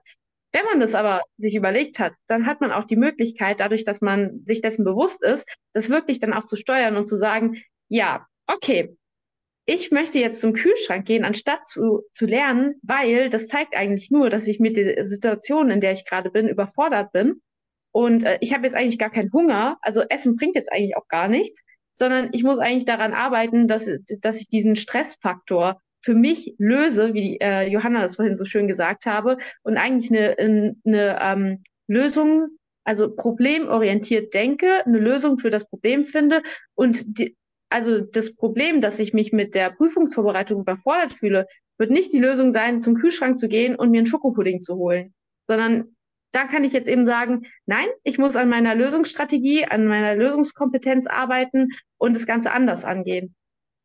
War so gut, Franzi. Ja. Ich hoffe, dass es vielen vielleicht auch an der Stelle, die das jetzt hören, einfach auch nochmal hilft, weil dessen, viele haben es vielleicht schon mal gehört, aber es muss halt einem wirklich bewusst werden, auch in der eigenen Situation. Und was du gerade beschreibst mit Thema Lernen, Prüfung, Kühlschrank, kennen bestimmt einige sich. Und wenn es dann eben, ich habe das, wie oft hört man oder höre ich das so, ja, ich brauche dann immer Schokolade oder ich brauche dann dies oder das. Ich habe ich hab das auch selber gehabt, jetzt in Form von Schokolade. Bei mir waren es zum Glück immer gesunde Mahlzeiten, aber es war dann schon auch immer jetzt erstmal dich mit was Gesundem und danach kannst du wieder klarer denken. Und eigentlich war das quatschig. Also mir hat es jetzt nichts für das eigentliche Problem gebracht, ähm, ja, gesättigt zu sein, aber ähm, also sehr, sehr gut, dass du das jetzt da mal so ein bisschen, also mehr, mehr beschrieben hast. Vielleicht auch noch an der Stelle, auch zu dem Male, was du vorher gesagt hast und Franzi, wie du es jetzt berichtet hast, was können jetzt gerade unsere Hörerinnen und Hörer tun, um da auch, ich sag mal, früh, frühzeitig zu agieren, auch gar nicht in diesen akuten negativen Erschöpfungszustand zu kommen. Sei es denn durch eben heftige Trainings, dass man einfach sagt, okay, ähm, was wären da jetzt die Maßnahmen ähm, und, und Methoden? Oder sei es dann auch, wenn man wirklich da drin ist, was sind dann die Methoden, die wir an die Hand geben können, um auch wieder da rauszukommen aus diesem heftigen Erschöpfungszustand? Ja, also wie gesagt, Erschöpfung gehört ja auch nur dazu, besser zu werden. Also müssen wir erstmal äh, das uns im Klaren sein, dass ich nicht besser werden will. Ich muss pushen, ich muss meine Homostase stören, mein Gleichgewicht, damit der Körper überhaupt darauf reagiert, dass er überhaupt dann zum Beispiel Hypertrophie ähm, erzeugt, also mehr Muskel aufbaut. Ähm, aber jetzt eine der wichtigsten Dinge wäre natürlich, ähm, dass man halt eben auch Rest Days macht. Also es hört sich so simpel an, aber Leute auch mal ein Rest Days einzuschieben. Ich persönlich sage meinen Athleten oft, mach maximal drei Tage am Stück. Also wenn es möglich ist, es im Alltag zu integrieren, dass du jetzt nicht unbedingt sieben Tage oder sechs Tage am Stück trainierst, versuch vielleicht einen Tag, drei Tage maximal zu trainieren und dann einen Tag Pause. Und dann vielleicht zwei Tage und dann wieder einen Tag Pause. Das ist natürlich super, super individuell, aber so als grober ähm, Vorschlag, ähm, Empfehlung, dass man Rest Days einbaut. Und gerade wenn man auch sagt, ich äh, möchte mich jetzt spezifisch in manchen Muskeln mehr steigern, sage ich mal, meine Beine sind eine Schwäche, dann mach doch den Rest Day vielleicht vor dem Beintag. Trainiere nicht am Tag der Folgen wie Hardcore drei Stunden dein Oberkörper, dass du jetzt nicht am nächsten Tag, klar, deine Beine sind frisch, wie gesagt, das Beispiel vor, deine Beine werden frisch sein, aber dein, deine ganze Ermüdung im Körper, die ist erhöht und dann wirst du eine schlechtere Performance eventuell bringen. Man darf sich aber durch diese Gedanken auch jetzt nicht äh, negativ beeinflussen lassen, sagen, oh ja, aber gestern habe ich trainiert, also heute kann ich keine Rekorde machen. Nein, so schnell geht es auch nicht. Also der Körper kann schon einiges ab. Aber darauf kann man so ein bisschen achten, dass man ähm, Rest-Days einschiebt und dass man die vielleicht auch ähm, an den richtigen Stellen einbaut. Ja, da kommt auch so ein bisschen das Thema Spez ähm, Spezialisierung. Also was will ich verbessern? Wenn ich jetzt ein fortgeschrittener Athlet bin, der gewisse Muskelgruppen nur verbessern muss, dann brauche ich ja nicht alles hardcore trainieren, weil es geht um die Symmetrie. Ja, wenn ich jetzt als Wellness-Athlet sage, hier, aber ich muss mein, mein Upper Glute verbessern, ähm, dann werde ich jetzt, ich gucke niemanden an, ähm, dann werde ich halt mich mehr darauf konzentrieren, jetzt nicht meine ganze Energie in andere Muskelgruppen reinstecken und am Ende bleibt nichts mehr übrig für, für die, die Schwachstellen in dem Sinne. Ähm, und ähm, ne, gell? Da, da muss man noch was, ein bisschen was draufpacken, Franzi. nee, Spaß. Aber das ist ja, jeder hat von uns irgendwo Schwächen noch. Und da kann man ein bisschen drauf achten. Auch, ähm, was ich zum Beispiel ganz oft merke, ähm, wie, genauso wie der Schlafrhythmus, auch deinen Rhythmus, wann du ins Training gehst. Darum ein bisschen drauf achten, dass man zum Beispiel jetzt nicht leer ins Training geht, dass man vorher Kohlenhydratspeicher schon gefüllt hat, dass man eventuell ein gutes Pre-Workout-Meal hatte, um eben Blutzucker ähm, zu erhöhen, während dem Training eventuell ein Intra-Workout hat, wo man ein paar Carbs, ein paar ERAs einbaut, Aminosäuren. Äh, Gibt es gute Studien dazu? Wurde gute Studien an Kraftsportlern äh, betrieben, hat man gesehen, man regeneriert besser, Cortisol-Level ist niedriger. Ähm, die, die, äh, man hat diesen Wert 3-Methylhistidin gemessen, das ist so, wie viel Protein wird abgebaut. Der ist niedriger, wenn ich jetzt zum Beispiel einen Intra-Workout habe. Also ich baue weniger zum Beispiel Aminosäuren auch ab. Also ernährungstechnisch kann man da auch sehr, sehr viel machen. Ähm, Rest Days einbauen. Und dann natürlich ja noch ein bisschen, ich weiß, Periodisierung ist zwar jetzt nicht so relevant im Bereich Hypertrophie, ähm, aber ein bisschen schauen, autoregulativ, wann brauche ich denn jetzt mal einen Rest? Also wenn ich jetzt zum Beispiel, als Beispiel, ich habe jetzt sechs Wochen Hardcore durchtrainiert, fünfmal die Woche, dann hatte ich noch die ganzen anderen Stressfaktoren. Ich habe hab gearbeitet, ich habe viel, viel erledigt. Und jetzt merke ich in Woche sechs irgendwann so, jetzt ist so die Luft raus. Und es ist nicht nur ein schlechter Tag gewesen, sondern die ganze Woche war so. Und ich habe aber geschlafen und alles gemacht und mich gut ernährt, aber Training läuft gerade einfach nicht mehr. Ich habe keinen, keinen guten Pump mehr. Ähm, ich bin auch nicht mehr so motiviert, ins Training zu gehen. Also es kommen so mehrere Faktoren rein, wo man plötzlich merkt, okay, ich habe jetzt, mein Erschöpfungslevel ähm, ist auf jeden Fall erhöht und ich merke, es läuft nicht mehr so gut, nicht mehr so rund. Jetzt bräuchte ich eventuell mal eine Phase, wo ich ein bisschen runterfahre. Sei es jetzt ein paar Tage Pause machen oder ähm, ja, manche machen dann Deloads, wo sie zum Beispiel mal eine Woche trainieren, aber halt weniger, also weniger Volumen fahren. Ähm, das sind dann Dinge, die man sich dann, da muss man aber so ein bisschen sich selber kennen und eventuell auch ein paar Daten auch ranziehen. Ja, da gibt es jetzt natürlich auch Möglichkeiten. Was ich gerade viel teste, ist ähm, den Ruhepuls und die Herzfrequenzvariabilität mitzumessen. Das mache ich jetzt gar nicht bei jedem Athlet, aber ich mache gerade einen, äh, selber einen Versuch. Also äh, eigene Studie mit, mit, und es funktioniert bis jetzt sehr, sehr gut. Aber zu schauen, okay, wie ist mein Schlaf, wie ist mein, ähm, meine Motivation, wie ist meine Performance vor allem. Meine, klar, wenn die Performance noch weiterhin ansteigt, ich fühle mich aber erschöpft, dann heißt es jetzt, okay, bist du erschöpft, aber deine Fitness steigt an, deine Performance steigt an, dein Körper kann damit noch umgehen. Du bist noch nicht über diesen Soll. Und ähm, jetzt bin ich aber ein bisschen weggekommen von der Frage, aber ich mache mal kurz noch den Satz fertig. Ähm, das, was du vorhin meintest, Franzi, das ist ja, man kann schon sagen, dieser Erschöpfungsstatus ist dann wie so ein Übertraining bei den, bei den Leistungssportlern, oder? Das ist also schon was Chronisches, was sich über Monate, Jahre entwickelt hat. Da kommt man nicht so schnell raus. Aber äh, was bei uns entstehen könnte, bei vielen Leistungssportlern, ist halt dieses ähm, funktionelle Übertraining. Also äh, ja, das ist Overreaching, wie man auf Englisch sagt, Functional Overreaching. Und das ist so ein akuter Zustand, wo man schnell rauskommen kann. Man hat einfach ein paar Wochen so sehr gepusht, merkt, okay, jetzt komme ich immer voran. Und da kann man meiner Erfahrung nach innerhalb von wenigen Tagen Pause oder eine lockere Woche, kommt man da wieder von 100 Erschöpfungslevel wieder runter auf 50 und von 50 kann man dann wieder pushen. Also wie gesagt, komplette Erschöpfung ähm, abbauen sollte man eigentlich, sollte nicht das Ziel sein, weil sonst müsste man halt wirklich zwei, drei Wochen pausieren und dann würde man dann das Ziel, besser zu werden, halt nicht, nicht erreichen. Ähm, ja, spontan ansonsten natürlich gucken, die Basics, genügend schlafen. Wir reden immer wieder darüber. Das beste Supplement ist Schlaf. Also ne, gucken, dass man zur gleichen Zeit ins Bett geht, zur gleichen Zeit aufsteht. Die Schlafqualität und Quantität müssen stimmen. Auch das ist natürlich super individuell. Ähm, aber all das sorgt dafür, dass wir ja, mehr vertragen können und äh, vielleicht auch mehr pushen können. Wir haben ja auch noch im, Gehirn einen ähm, sogenannten zentralen Gouverneur, der sorgt im Endeffekt auch dafür, dass, äh, dass wir nicht alle Energie und alle Kraft ähm, einsetzen können, wenn wir stark geschöpft sind. Also das merke ich persönlich immer sehr an der Griffkraft. Wenn ich merke, irgendwann die Griffkraft nimmt immer weiter ab, ähm, das machen übrigens Powerlifter auch so zum Testen, wie viel Power sie an den Tag haben, ob sie jetzt heute pushen oder nicht. Ganz einfacher Test zu schauen, wie stark kann ich, wenn ich jetzt ein schweres Gewicht in die Hand nehme, wie fühlt es sich an? Kann ich das, kann ich es gut halten, das Gewicht oder nicht? Weil da oben unser Gehirn, der zentrale Gouverneur, der sorgt dafür eigentlich, dass wir, wenn wir zu stark erschöpft sind, wir, wir können nicht die Performance zu bringen, die wir eigentlich haben. Und darauf mal auch zu achten. So, wie fühle ich mich im Training, wie ist so äh, die Energie beim, beim Greifen eines Gewichtes. Das kann so ein bisschen ähm, uns auch ähm, Rückschlüsse geben, wie stark wir erschöpft sind. Aber das sind halt mehrere Variablen und ich track das immer gerne mit meinen Athleten. Ich äh, höre mir mit denen ihr Feedback an und lass mich, äh, die erzählen mir, wie es denen geht, wie ist die Woche verlaufen, gibt es irgendwo Schwierigkeiten. Dann schaue ich mir natürlich die Daten an. Wie war jetzt zum Beispiel bei manchen jetzt der Ruhepuls, die Herzfrequenzvariabilität, äh, wie war jetzt zum Beispiel der Schlaf, wie war die empfundene, der empfundene Stresslevel, das lasse ich auch tracken. Also ich lasse die subjektiv Stresslevel bewerten von 1 bis 5.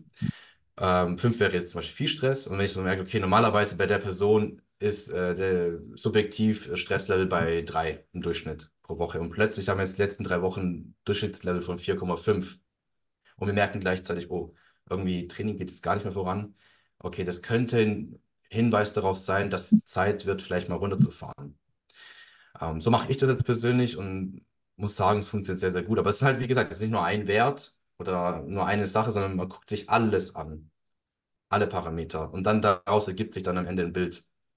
Ja, Also ähm, das, was du gesagt hattest, diesen Übergang zwischen Functional Overreaching und Non-Functional Overreaching, das ist ein ganz schmaler Grad. Und ich glaube, so mit das Wichtigste ist eigentlich, dass man ähm, anfängt, äh, einfach mal für sich selber in sich reinzuhorchen und zu ähm, und zu verstehen, ähm, wie funktioniere ich eigentlich und welche Symptome entwickle ich, wenn ich in dieses Non-Functional Overreaching komme? Also was passiert sozusagen mit meinem Körper? Welche, welche Zeichen sendet er mir, um mir zu zeigen, jetzt sind wir auf einem Stressniveau, was wir quasi jetzt kurzfristig halten können, aber langfristig ist das keine gute Sache.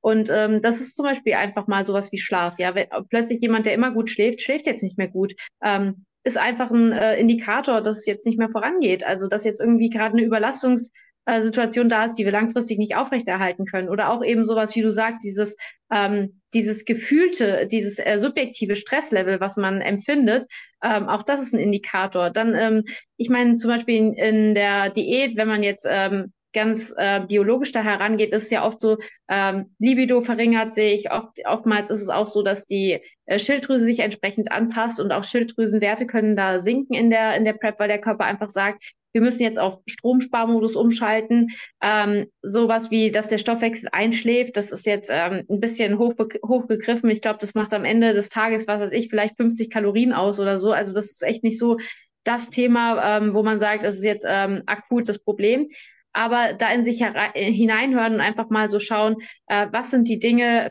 fehlende Periode plötzlich. Also es gibt ja auch wieder, ähm, es gibt Wettkampfathleten, die haben am Wettkampftag noch ihre Periode. Es gibt Leute, die haben schon, ähm, weiß ich nicht, gefühlt zehn Tage nachdem die Prep anfängt, setzt die Periode aus. So, das ist einfach ähm, total unterschiedlich und es ist nur ein Indikator von vielen, wo man eben sagen kann, ah, der Körper scheint jetzt gerade dir einen ähm, Hinweis zu geben, dass irgendwas nicht stimmt, weil zum Beispiel Mangel, in ausbleibende Periode bedeutet, der Körper fühlt sich momentan mit sich selber so überlastet, dass er nicht daran denken kann, sich zu reproduzieren, was ja eigentlich ähm, jetzt von dem ganzen, ähm, ja, von der Überleben der Menschheit äh, abhängig ist, also dass wir uns fortpflanzen, ist ja eigentlich so das äh, Lebensgoal letztendlich, ähm, wenn man das Überleben der Menschheit äh, sozusagen als Ziel unserer, äh, ja, unseres Daseins betrachtet. Und wenn er das abschaltet, dann sagt er uns eigentlich gerade, hier ist das völlig im Argen, weil ähm, ja, wir können uns jetzt nicht vorstellen, noch, noch jemanden in uns heranwachsen zu lassen oder danach großziehen, weil wir können uns ja selber kaum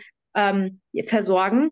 Also das sind sozusagen einfach ähm, Dinge, die muss auch jeder für sich herausfinden. Wann merke ich denn, äh, dass ich gestresst bin? Also zum Beispiel ganz banales Beispiel, wenn ich ähm, äh, Prüfungen habe, habe ich so einen Lymphknoten, der wird immer dick. Lymphknoten am Hals. Und wenn ich merke, okay, die, der Lymphknoten ist ja da, weiß ich so, okay, Stresslevel ist gerade irgendwie, nimmt überhand. Das ist eigentlich voll witzig. Aber so hat vielleicht jeder auch so was Individuelles, dass er sagt, plötzlich bekomme ich wieder Lust auf Schokolade. Die ganze Zeit brauchte ich, brauchte ich keine Schokolade. Also, und jetzt kriege ich irgendwie Lust darauf. Ähm, ich beginne jetzt langsam, dass sich Stress akkumuliert.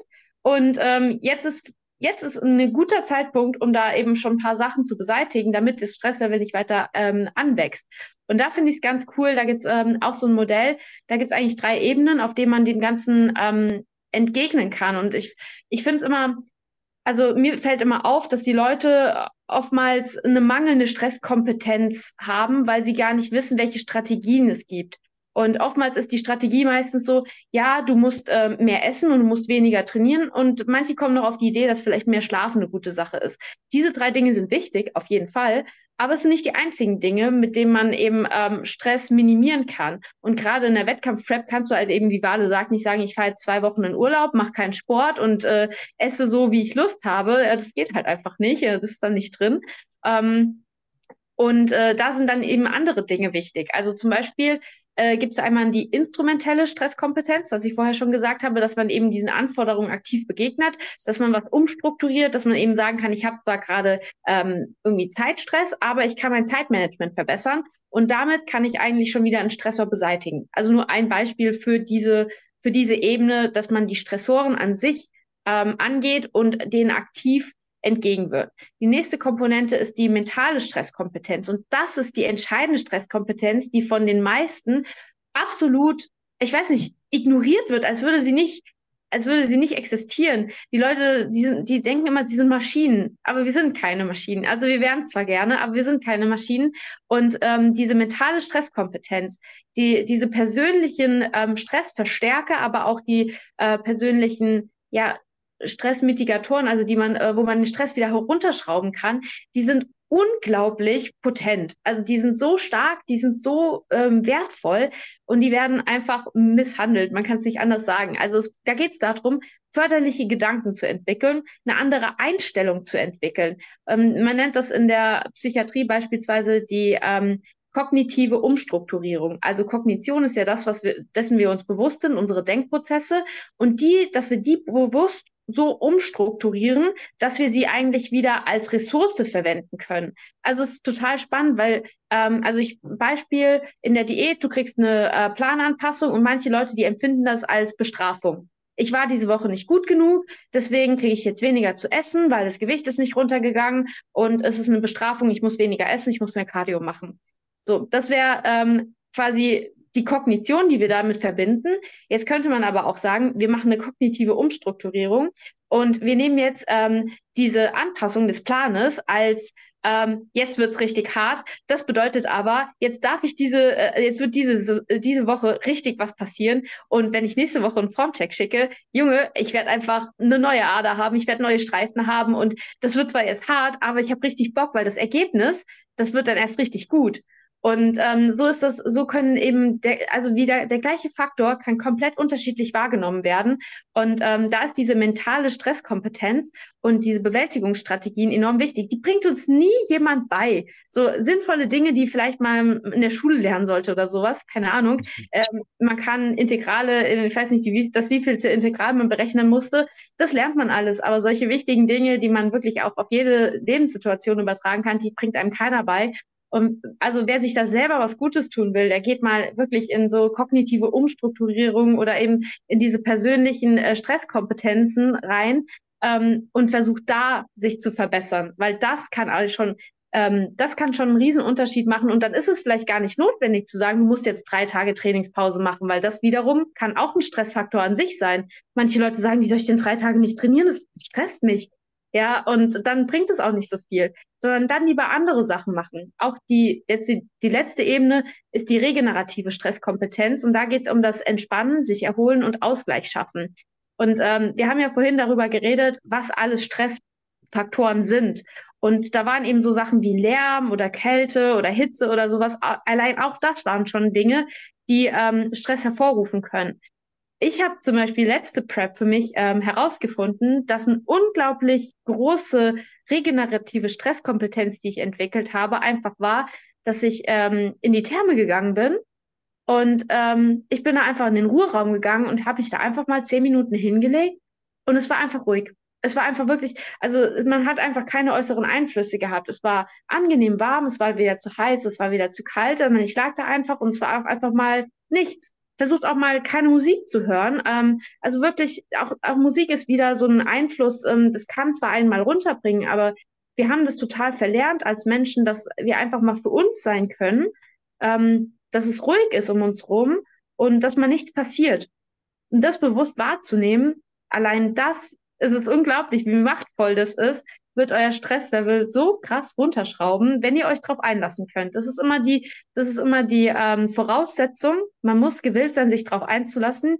Jemanden, der dem Ganzen negativ eingestellt ist, dem muss ich nicht sagen, du gehst jetzt in die Therme und du legst dich jetzt zehn Minuten in diesen Ruheraum, weil alles andere wird nicht helfen. Und wenn der sagt, nein, ich, alles in mir sträubt sich dagegen, wird es nicht helfen.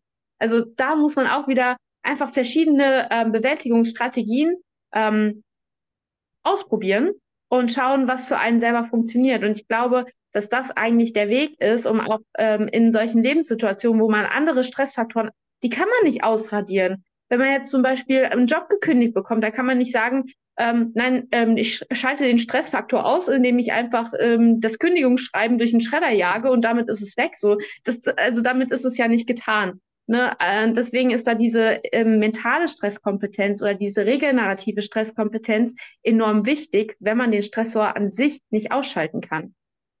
Hansi, ich das sieht man auch mal, wie, sorry, das sieht man auch mal, wie wichtig das dann auch wiederum in Bezug auf Coaching ist, wie das auch der Coach wirklich mit dem Athleten, mit dem Kunden spricht und den besten Weg findet, weil das, das hast du jetzt ein paar Mal gesagt, auch Franzi, so der eine braucht den Burger in dem Sinne, das tut ihm gut, weil er dann denkt, okay, morgen will ich dann prall und sehe gut aus, der nächste eben nicht. Und ähm, welche Lösungswege man dann findet, dass man dann diesen Stress äh, ähm, bewältigen kann, das ist auch super individuell. Also das muss man halt echt dann rausfinden. Und dass man jetzt nicht nur sagt, ähm, ja gut, machst du halt einen Rest-Day, jetzt erstmal ein paar Carbs mehr, dann bist du morgen wieder fit, sondern Ja. Alle anderen Ressourcen dann ranzieht. Also ich sage auch immer dazu Framing. Wie frame ich das Ganze, wenn ich jetzt zum Beispiel sage, ähm, in der Diät, ich habe jetzt Hunger. Jetzt kannst du das so framen und sagen, oh, Hunger ist schlecht. Oh, das ist kacke, das ist nicht gut. Oder du kannst es so framen, okay, jetzt nehme ich gerade ab, ich mache Progress. Morgen bin ich definiert. Oder nächste Woche beim nächsten Formcheck werde ich besser aussehen. Hatte ich jetzt nämlich auch bei einem, bei einer Athletin von mir, die in der Prep ist. Ich, die, die Form wird bei ihr immer besser. Die war sehr gut beim letzten Check-in, habe ich ja gesagt. So, und jetzt ziehen wir an. Jetzt Januar ziehen wir so richtig an. Und dann hat sie mir dann, habe ich ja die Kalorien reduziert und ja so gesagt, jetzt machen wir das und das. Und dann hat sie mir als Feedback dann nochmal gesagt, ja, wie, wieso ziehen wir jetzt an? Ich dachte, bin ich jetzt nicht gut genug? Äh, ich dachte, die Form ist doch gut. Was, machen wir? Wieso machen wir das gerade? Habe ich es halt erklärt. Wieso? Und dann hat sie es so verstanden. Ah, okay, das ist die Strategie, damit ich später hinten heraus ne, es entspannter habe, weil sie gerade kaum Hunger hat. Aber ich sage, jetzt können wir richtig pushen. Und äh, wie man das Ganze halt framet und wie man das Ganze halt sieht, ist auch sehr, sehr wichtig. Und da kann man, ja, das ist super interessant. Da kann man wahrscheinlich mit ganz viel, ähm, ja, auch vielleicht mh, mit jemandem zusammenarbeiten, vielleicht jemand, der, der gerade was, was das anbelangt, dich beraten kann. Oder halt, ähm, ja, sich für sich selber überlegt, wie bewerte ich das Ganze und was mache ich jetzt in dem Fall, wo ich Stress habe oder wo ich mich ähm, so fühle, als wäre das zu viel, wie, wie kann ich damit jetzt umgehen? Wie kann ich das Ganze jetzt bewältigen?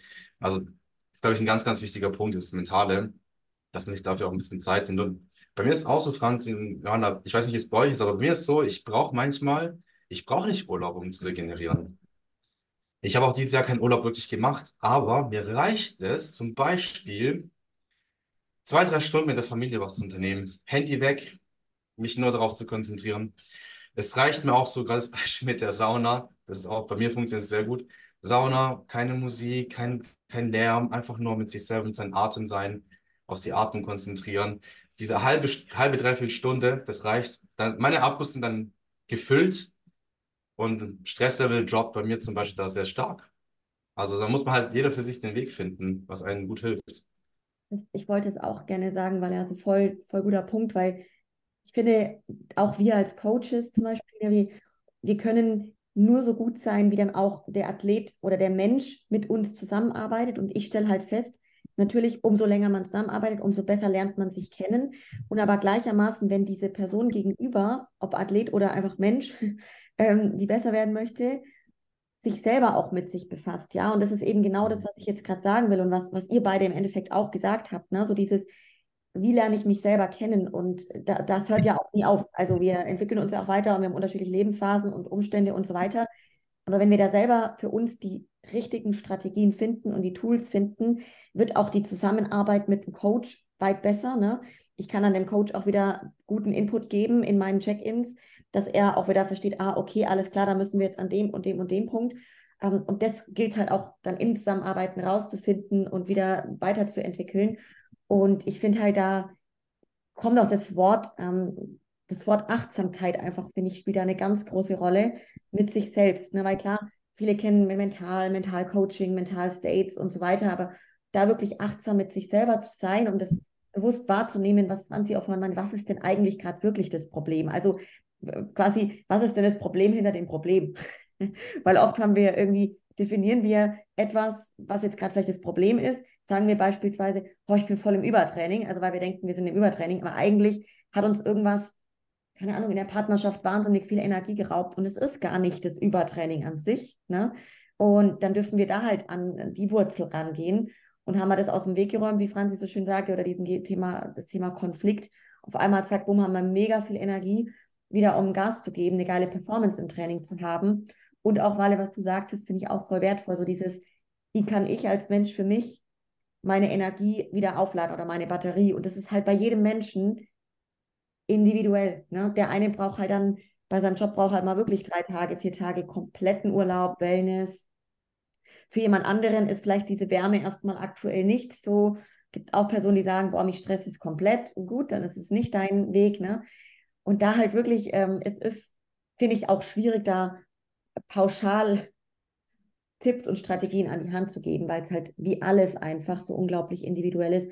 Und ich finde, der erste Schritt ist da aber auch schon Thema Bewusstsein und am besten mit jemandem zusammenarbeiten, man findet es, finde ich, immer schneller raus, weil oft ist man in seinem, ja, einfach oft begrenzt in dem, wo man selber auf sich blickt.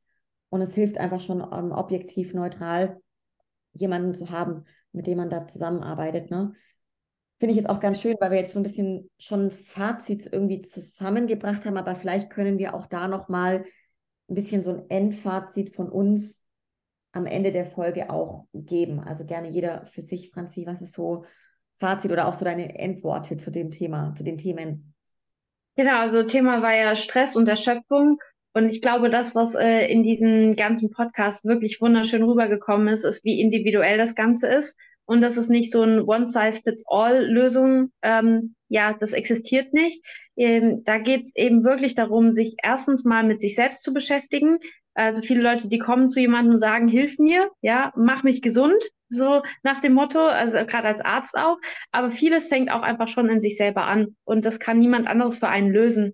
Und das Problem zu erkennen, da kann einem vielleicht jemand dabei helfen, aber dafür muss man immer offen sein. Und ich glaube, das ist auch wieder dieses, ist nochmal ein schönes Fazit, dass man eben offen dafür ist, auch mal äh, andere Strategien auszuprobieren und nicht immer ähm, das Gleiche wiederzumachen. Also es gibt da so ein ganz schönes Schaubild, so nach dem Motto, manche Leute denken, wenn sie irgendwie gegen die Wand fahren, dass sie einfach äh, einen Gang tiefer schalten und einfach mit mehr Energie gegen die Wand fahren. So, also wenn man keine anderen Strategien hat, dann kennt man nur diese eine Strategie. Und wenn man die aber einfach nur forcierter benutzt, wird sie nicht effektiver, sondern dann bringt es vielleicht was, den Blinker zu setzen und um die Wand herumzufahren, so nach dem Motto. Ähm, und da kann es einfach diese Offenheit, diese Achtsamkeit, ähm, das sind einfach solche, solche Dinge, die man, ähm, die man da vielleicht in Erwägung ziehen sollte und ähm, dann eben nicht noch äh, ja mit mehr Geschwindigkeit gegen die Wand fährt. Ich glaube, das ist jetzt hier ganz schön rübergekommen, dass gerade eben viele individuelle Methoden in, ähm, existieren und dass es nicht bei jedem bedeutet, wenn er gestresst ist, er muss jetzt drei Tage Trainingspause machen oder sowas, sondern nein, es gibt viele andere Möglichkeiten, ähm, daran zu arbeiten und nicht diese One-Size-Fits-All-Lösung.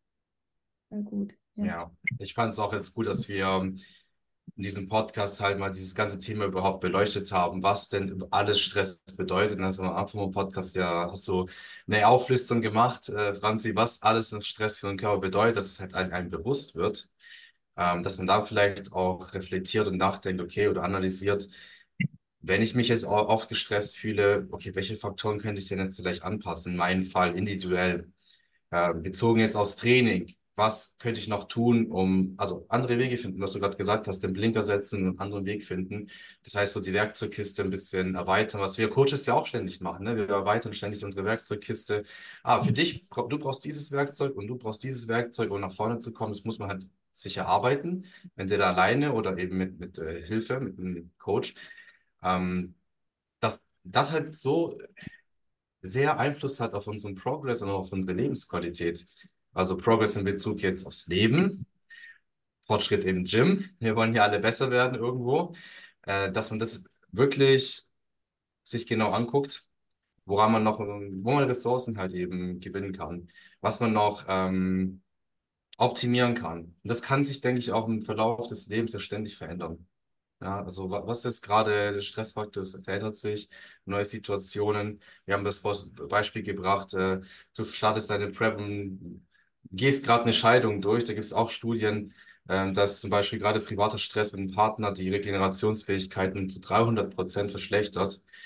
Ja, da gibt es ähm, Studien dazu, das auch, dass man das dann auch richtig bewerten kann. Ich jetzt äh, zum Beispiel von einem Kunden, die, die ähm, das Feedback bekomme, boah, die, diese Woche war mein Training sehr schlecht, aber ich weiß nicht, ich habe ich hab genug geschlafen, ich habe gegessen, ich habe meine Restdays ein, eingeschoben, mein Training lief gar nicht gut. Ja, aber vielleicht war es ja was ganz anderes, was gar nicht mit dem Training zu tun hat. Vielleicht hattest du ganz viele Gedanken, vielleicht hast du Stress mit dem Partner gehabt, vielleicht gab es bei der Arbeit Probleme und so weiter und so fort. Und dass man sich da auch selber immer fragt, okay, wieso läuft es denn gerade nicht? Muss ich denn jetzt am Training was verändern, an der Ernährung oder ist das ganz, ganz anderes? Also es ist einfach ein bisschen ähm, alles ähm, eine Übersicht zu haben, was gerade in deinem ganzen Leben passiert. Und das kann uns dann helfen, jetzt nicht nur im Sport, sondern generell in unserem Leben besser voranzukommen, auch mehr Lebensqualität zu haben. Ja, weil, wie gesagt, wir können Stress nicht vermeiden. Das gehört einfach dazu. Und das denkt an die Hühner, die leben dann länger und ähm, man, wir können eigentlich auch immer dankbar sein, dass wir, wenn zum Beispiel einer sagt, oh, ich, man, die Arbeit stresst mich, dann will ich sagen, gut, du hast Arbeit, sei froh. Andere haben keine Arbeit, die sind auch gestresst, aber die haben keine Arbeit. Also ähm, sich das auch so ein bisschen anders, das Framing oder wie man das Ganze so bewertet und anschaut, das zu verändern. Und dann laufen die Sachen etwas besser. Ja, und ähm, ich denke mal, da haben wir jetzt in diesem Podcast schon sehr viele Denkanstöße und auch, ähm, auch Tipps gegeben, wie es besser laufen kann. Alles. Definitiv. Ich fand das echt Hammer und muss echt sagen, ich hoffe sehr, dass unsere Zuhörerschaft es genauso sieht. Ich wollte vielleicht so abschließend auch sagen, die Hühner sind mir auch, sind mir auch im Kopf geblieben. Einfach, ähm, weil ich, ja, weil ich mich da selber wie eins fühle und ähm, jetzt mich auch gar nicht mehr so schlecht damit fühle, weil vielleicht kennen das manche gestresste Hühner da draußen, die dann manchmal in ihrem Umfeld als, oh, du musst mehr Pause machen und so sich ausgebremst. Also ich habe manchmal den Eindruck, ich äh, lasse mich dann ganz gerne ausbremsen und ich will es eigentlich nicht. Mich stresst es dann viel mehr und vielleicht viel mehr auch zu sehen, okay, es gibt auch Personen wie uns, die Stress auch wirklich sehr gut und sehr schnell als positive Kraft nutzen können. Und genau, also da sich einfach auf die ich sag mal, Erkundungsreise mit sich selbst zu machen, das vielleicht auch so als Endfazit von mir ganz arg wertvoll, um einfach Höchstleistungen in jeder Hinsicht zu bringen. Und das wollen wir doch alle, sonst würden wir, glaube ich, den Podcast hier nicht anhören. ähm, und an der Stelle, ey, danke an euch beide, meine Brains auch hier. Vielen, vielen Dank. Mega, dass ihr euch die Zeit genommen habt. Jetzt lassen wir Franzi zu einem ganz wichtigen Termin gehen, Walle auch weitermachen. Und yes. ihr da draußen, lasst uns Liebe da, teilt die Folge mit euren Leuten und dann bis zum nächsten Mal. Ciao, ciao. Ciao.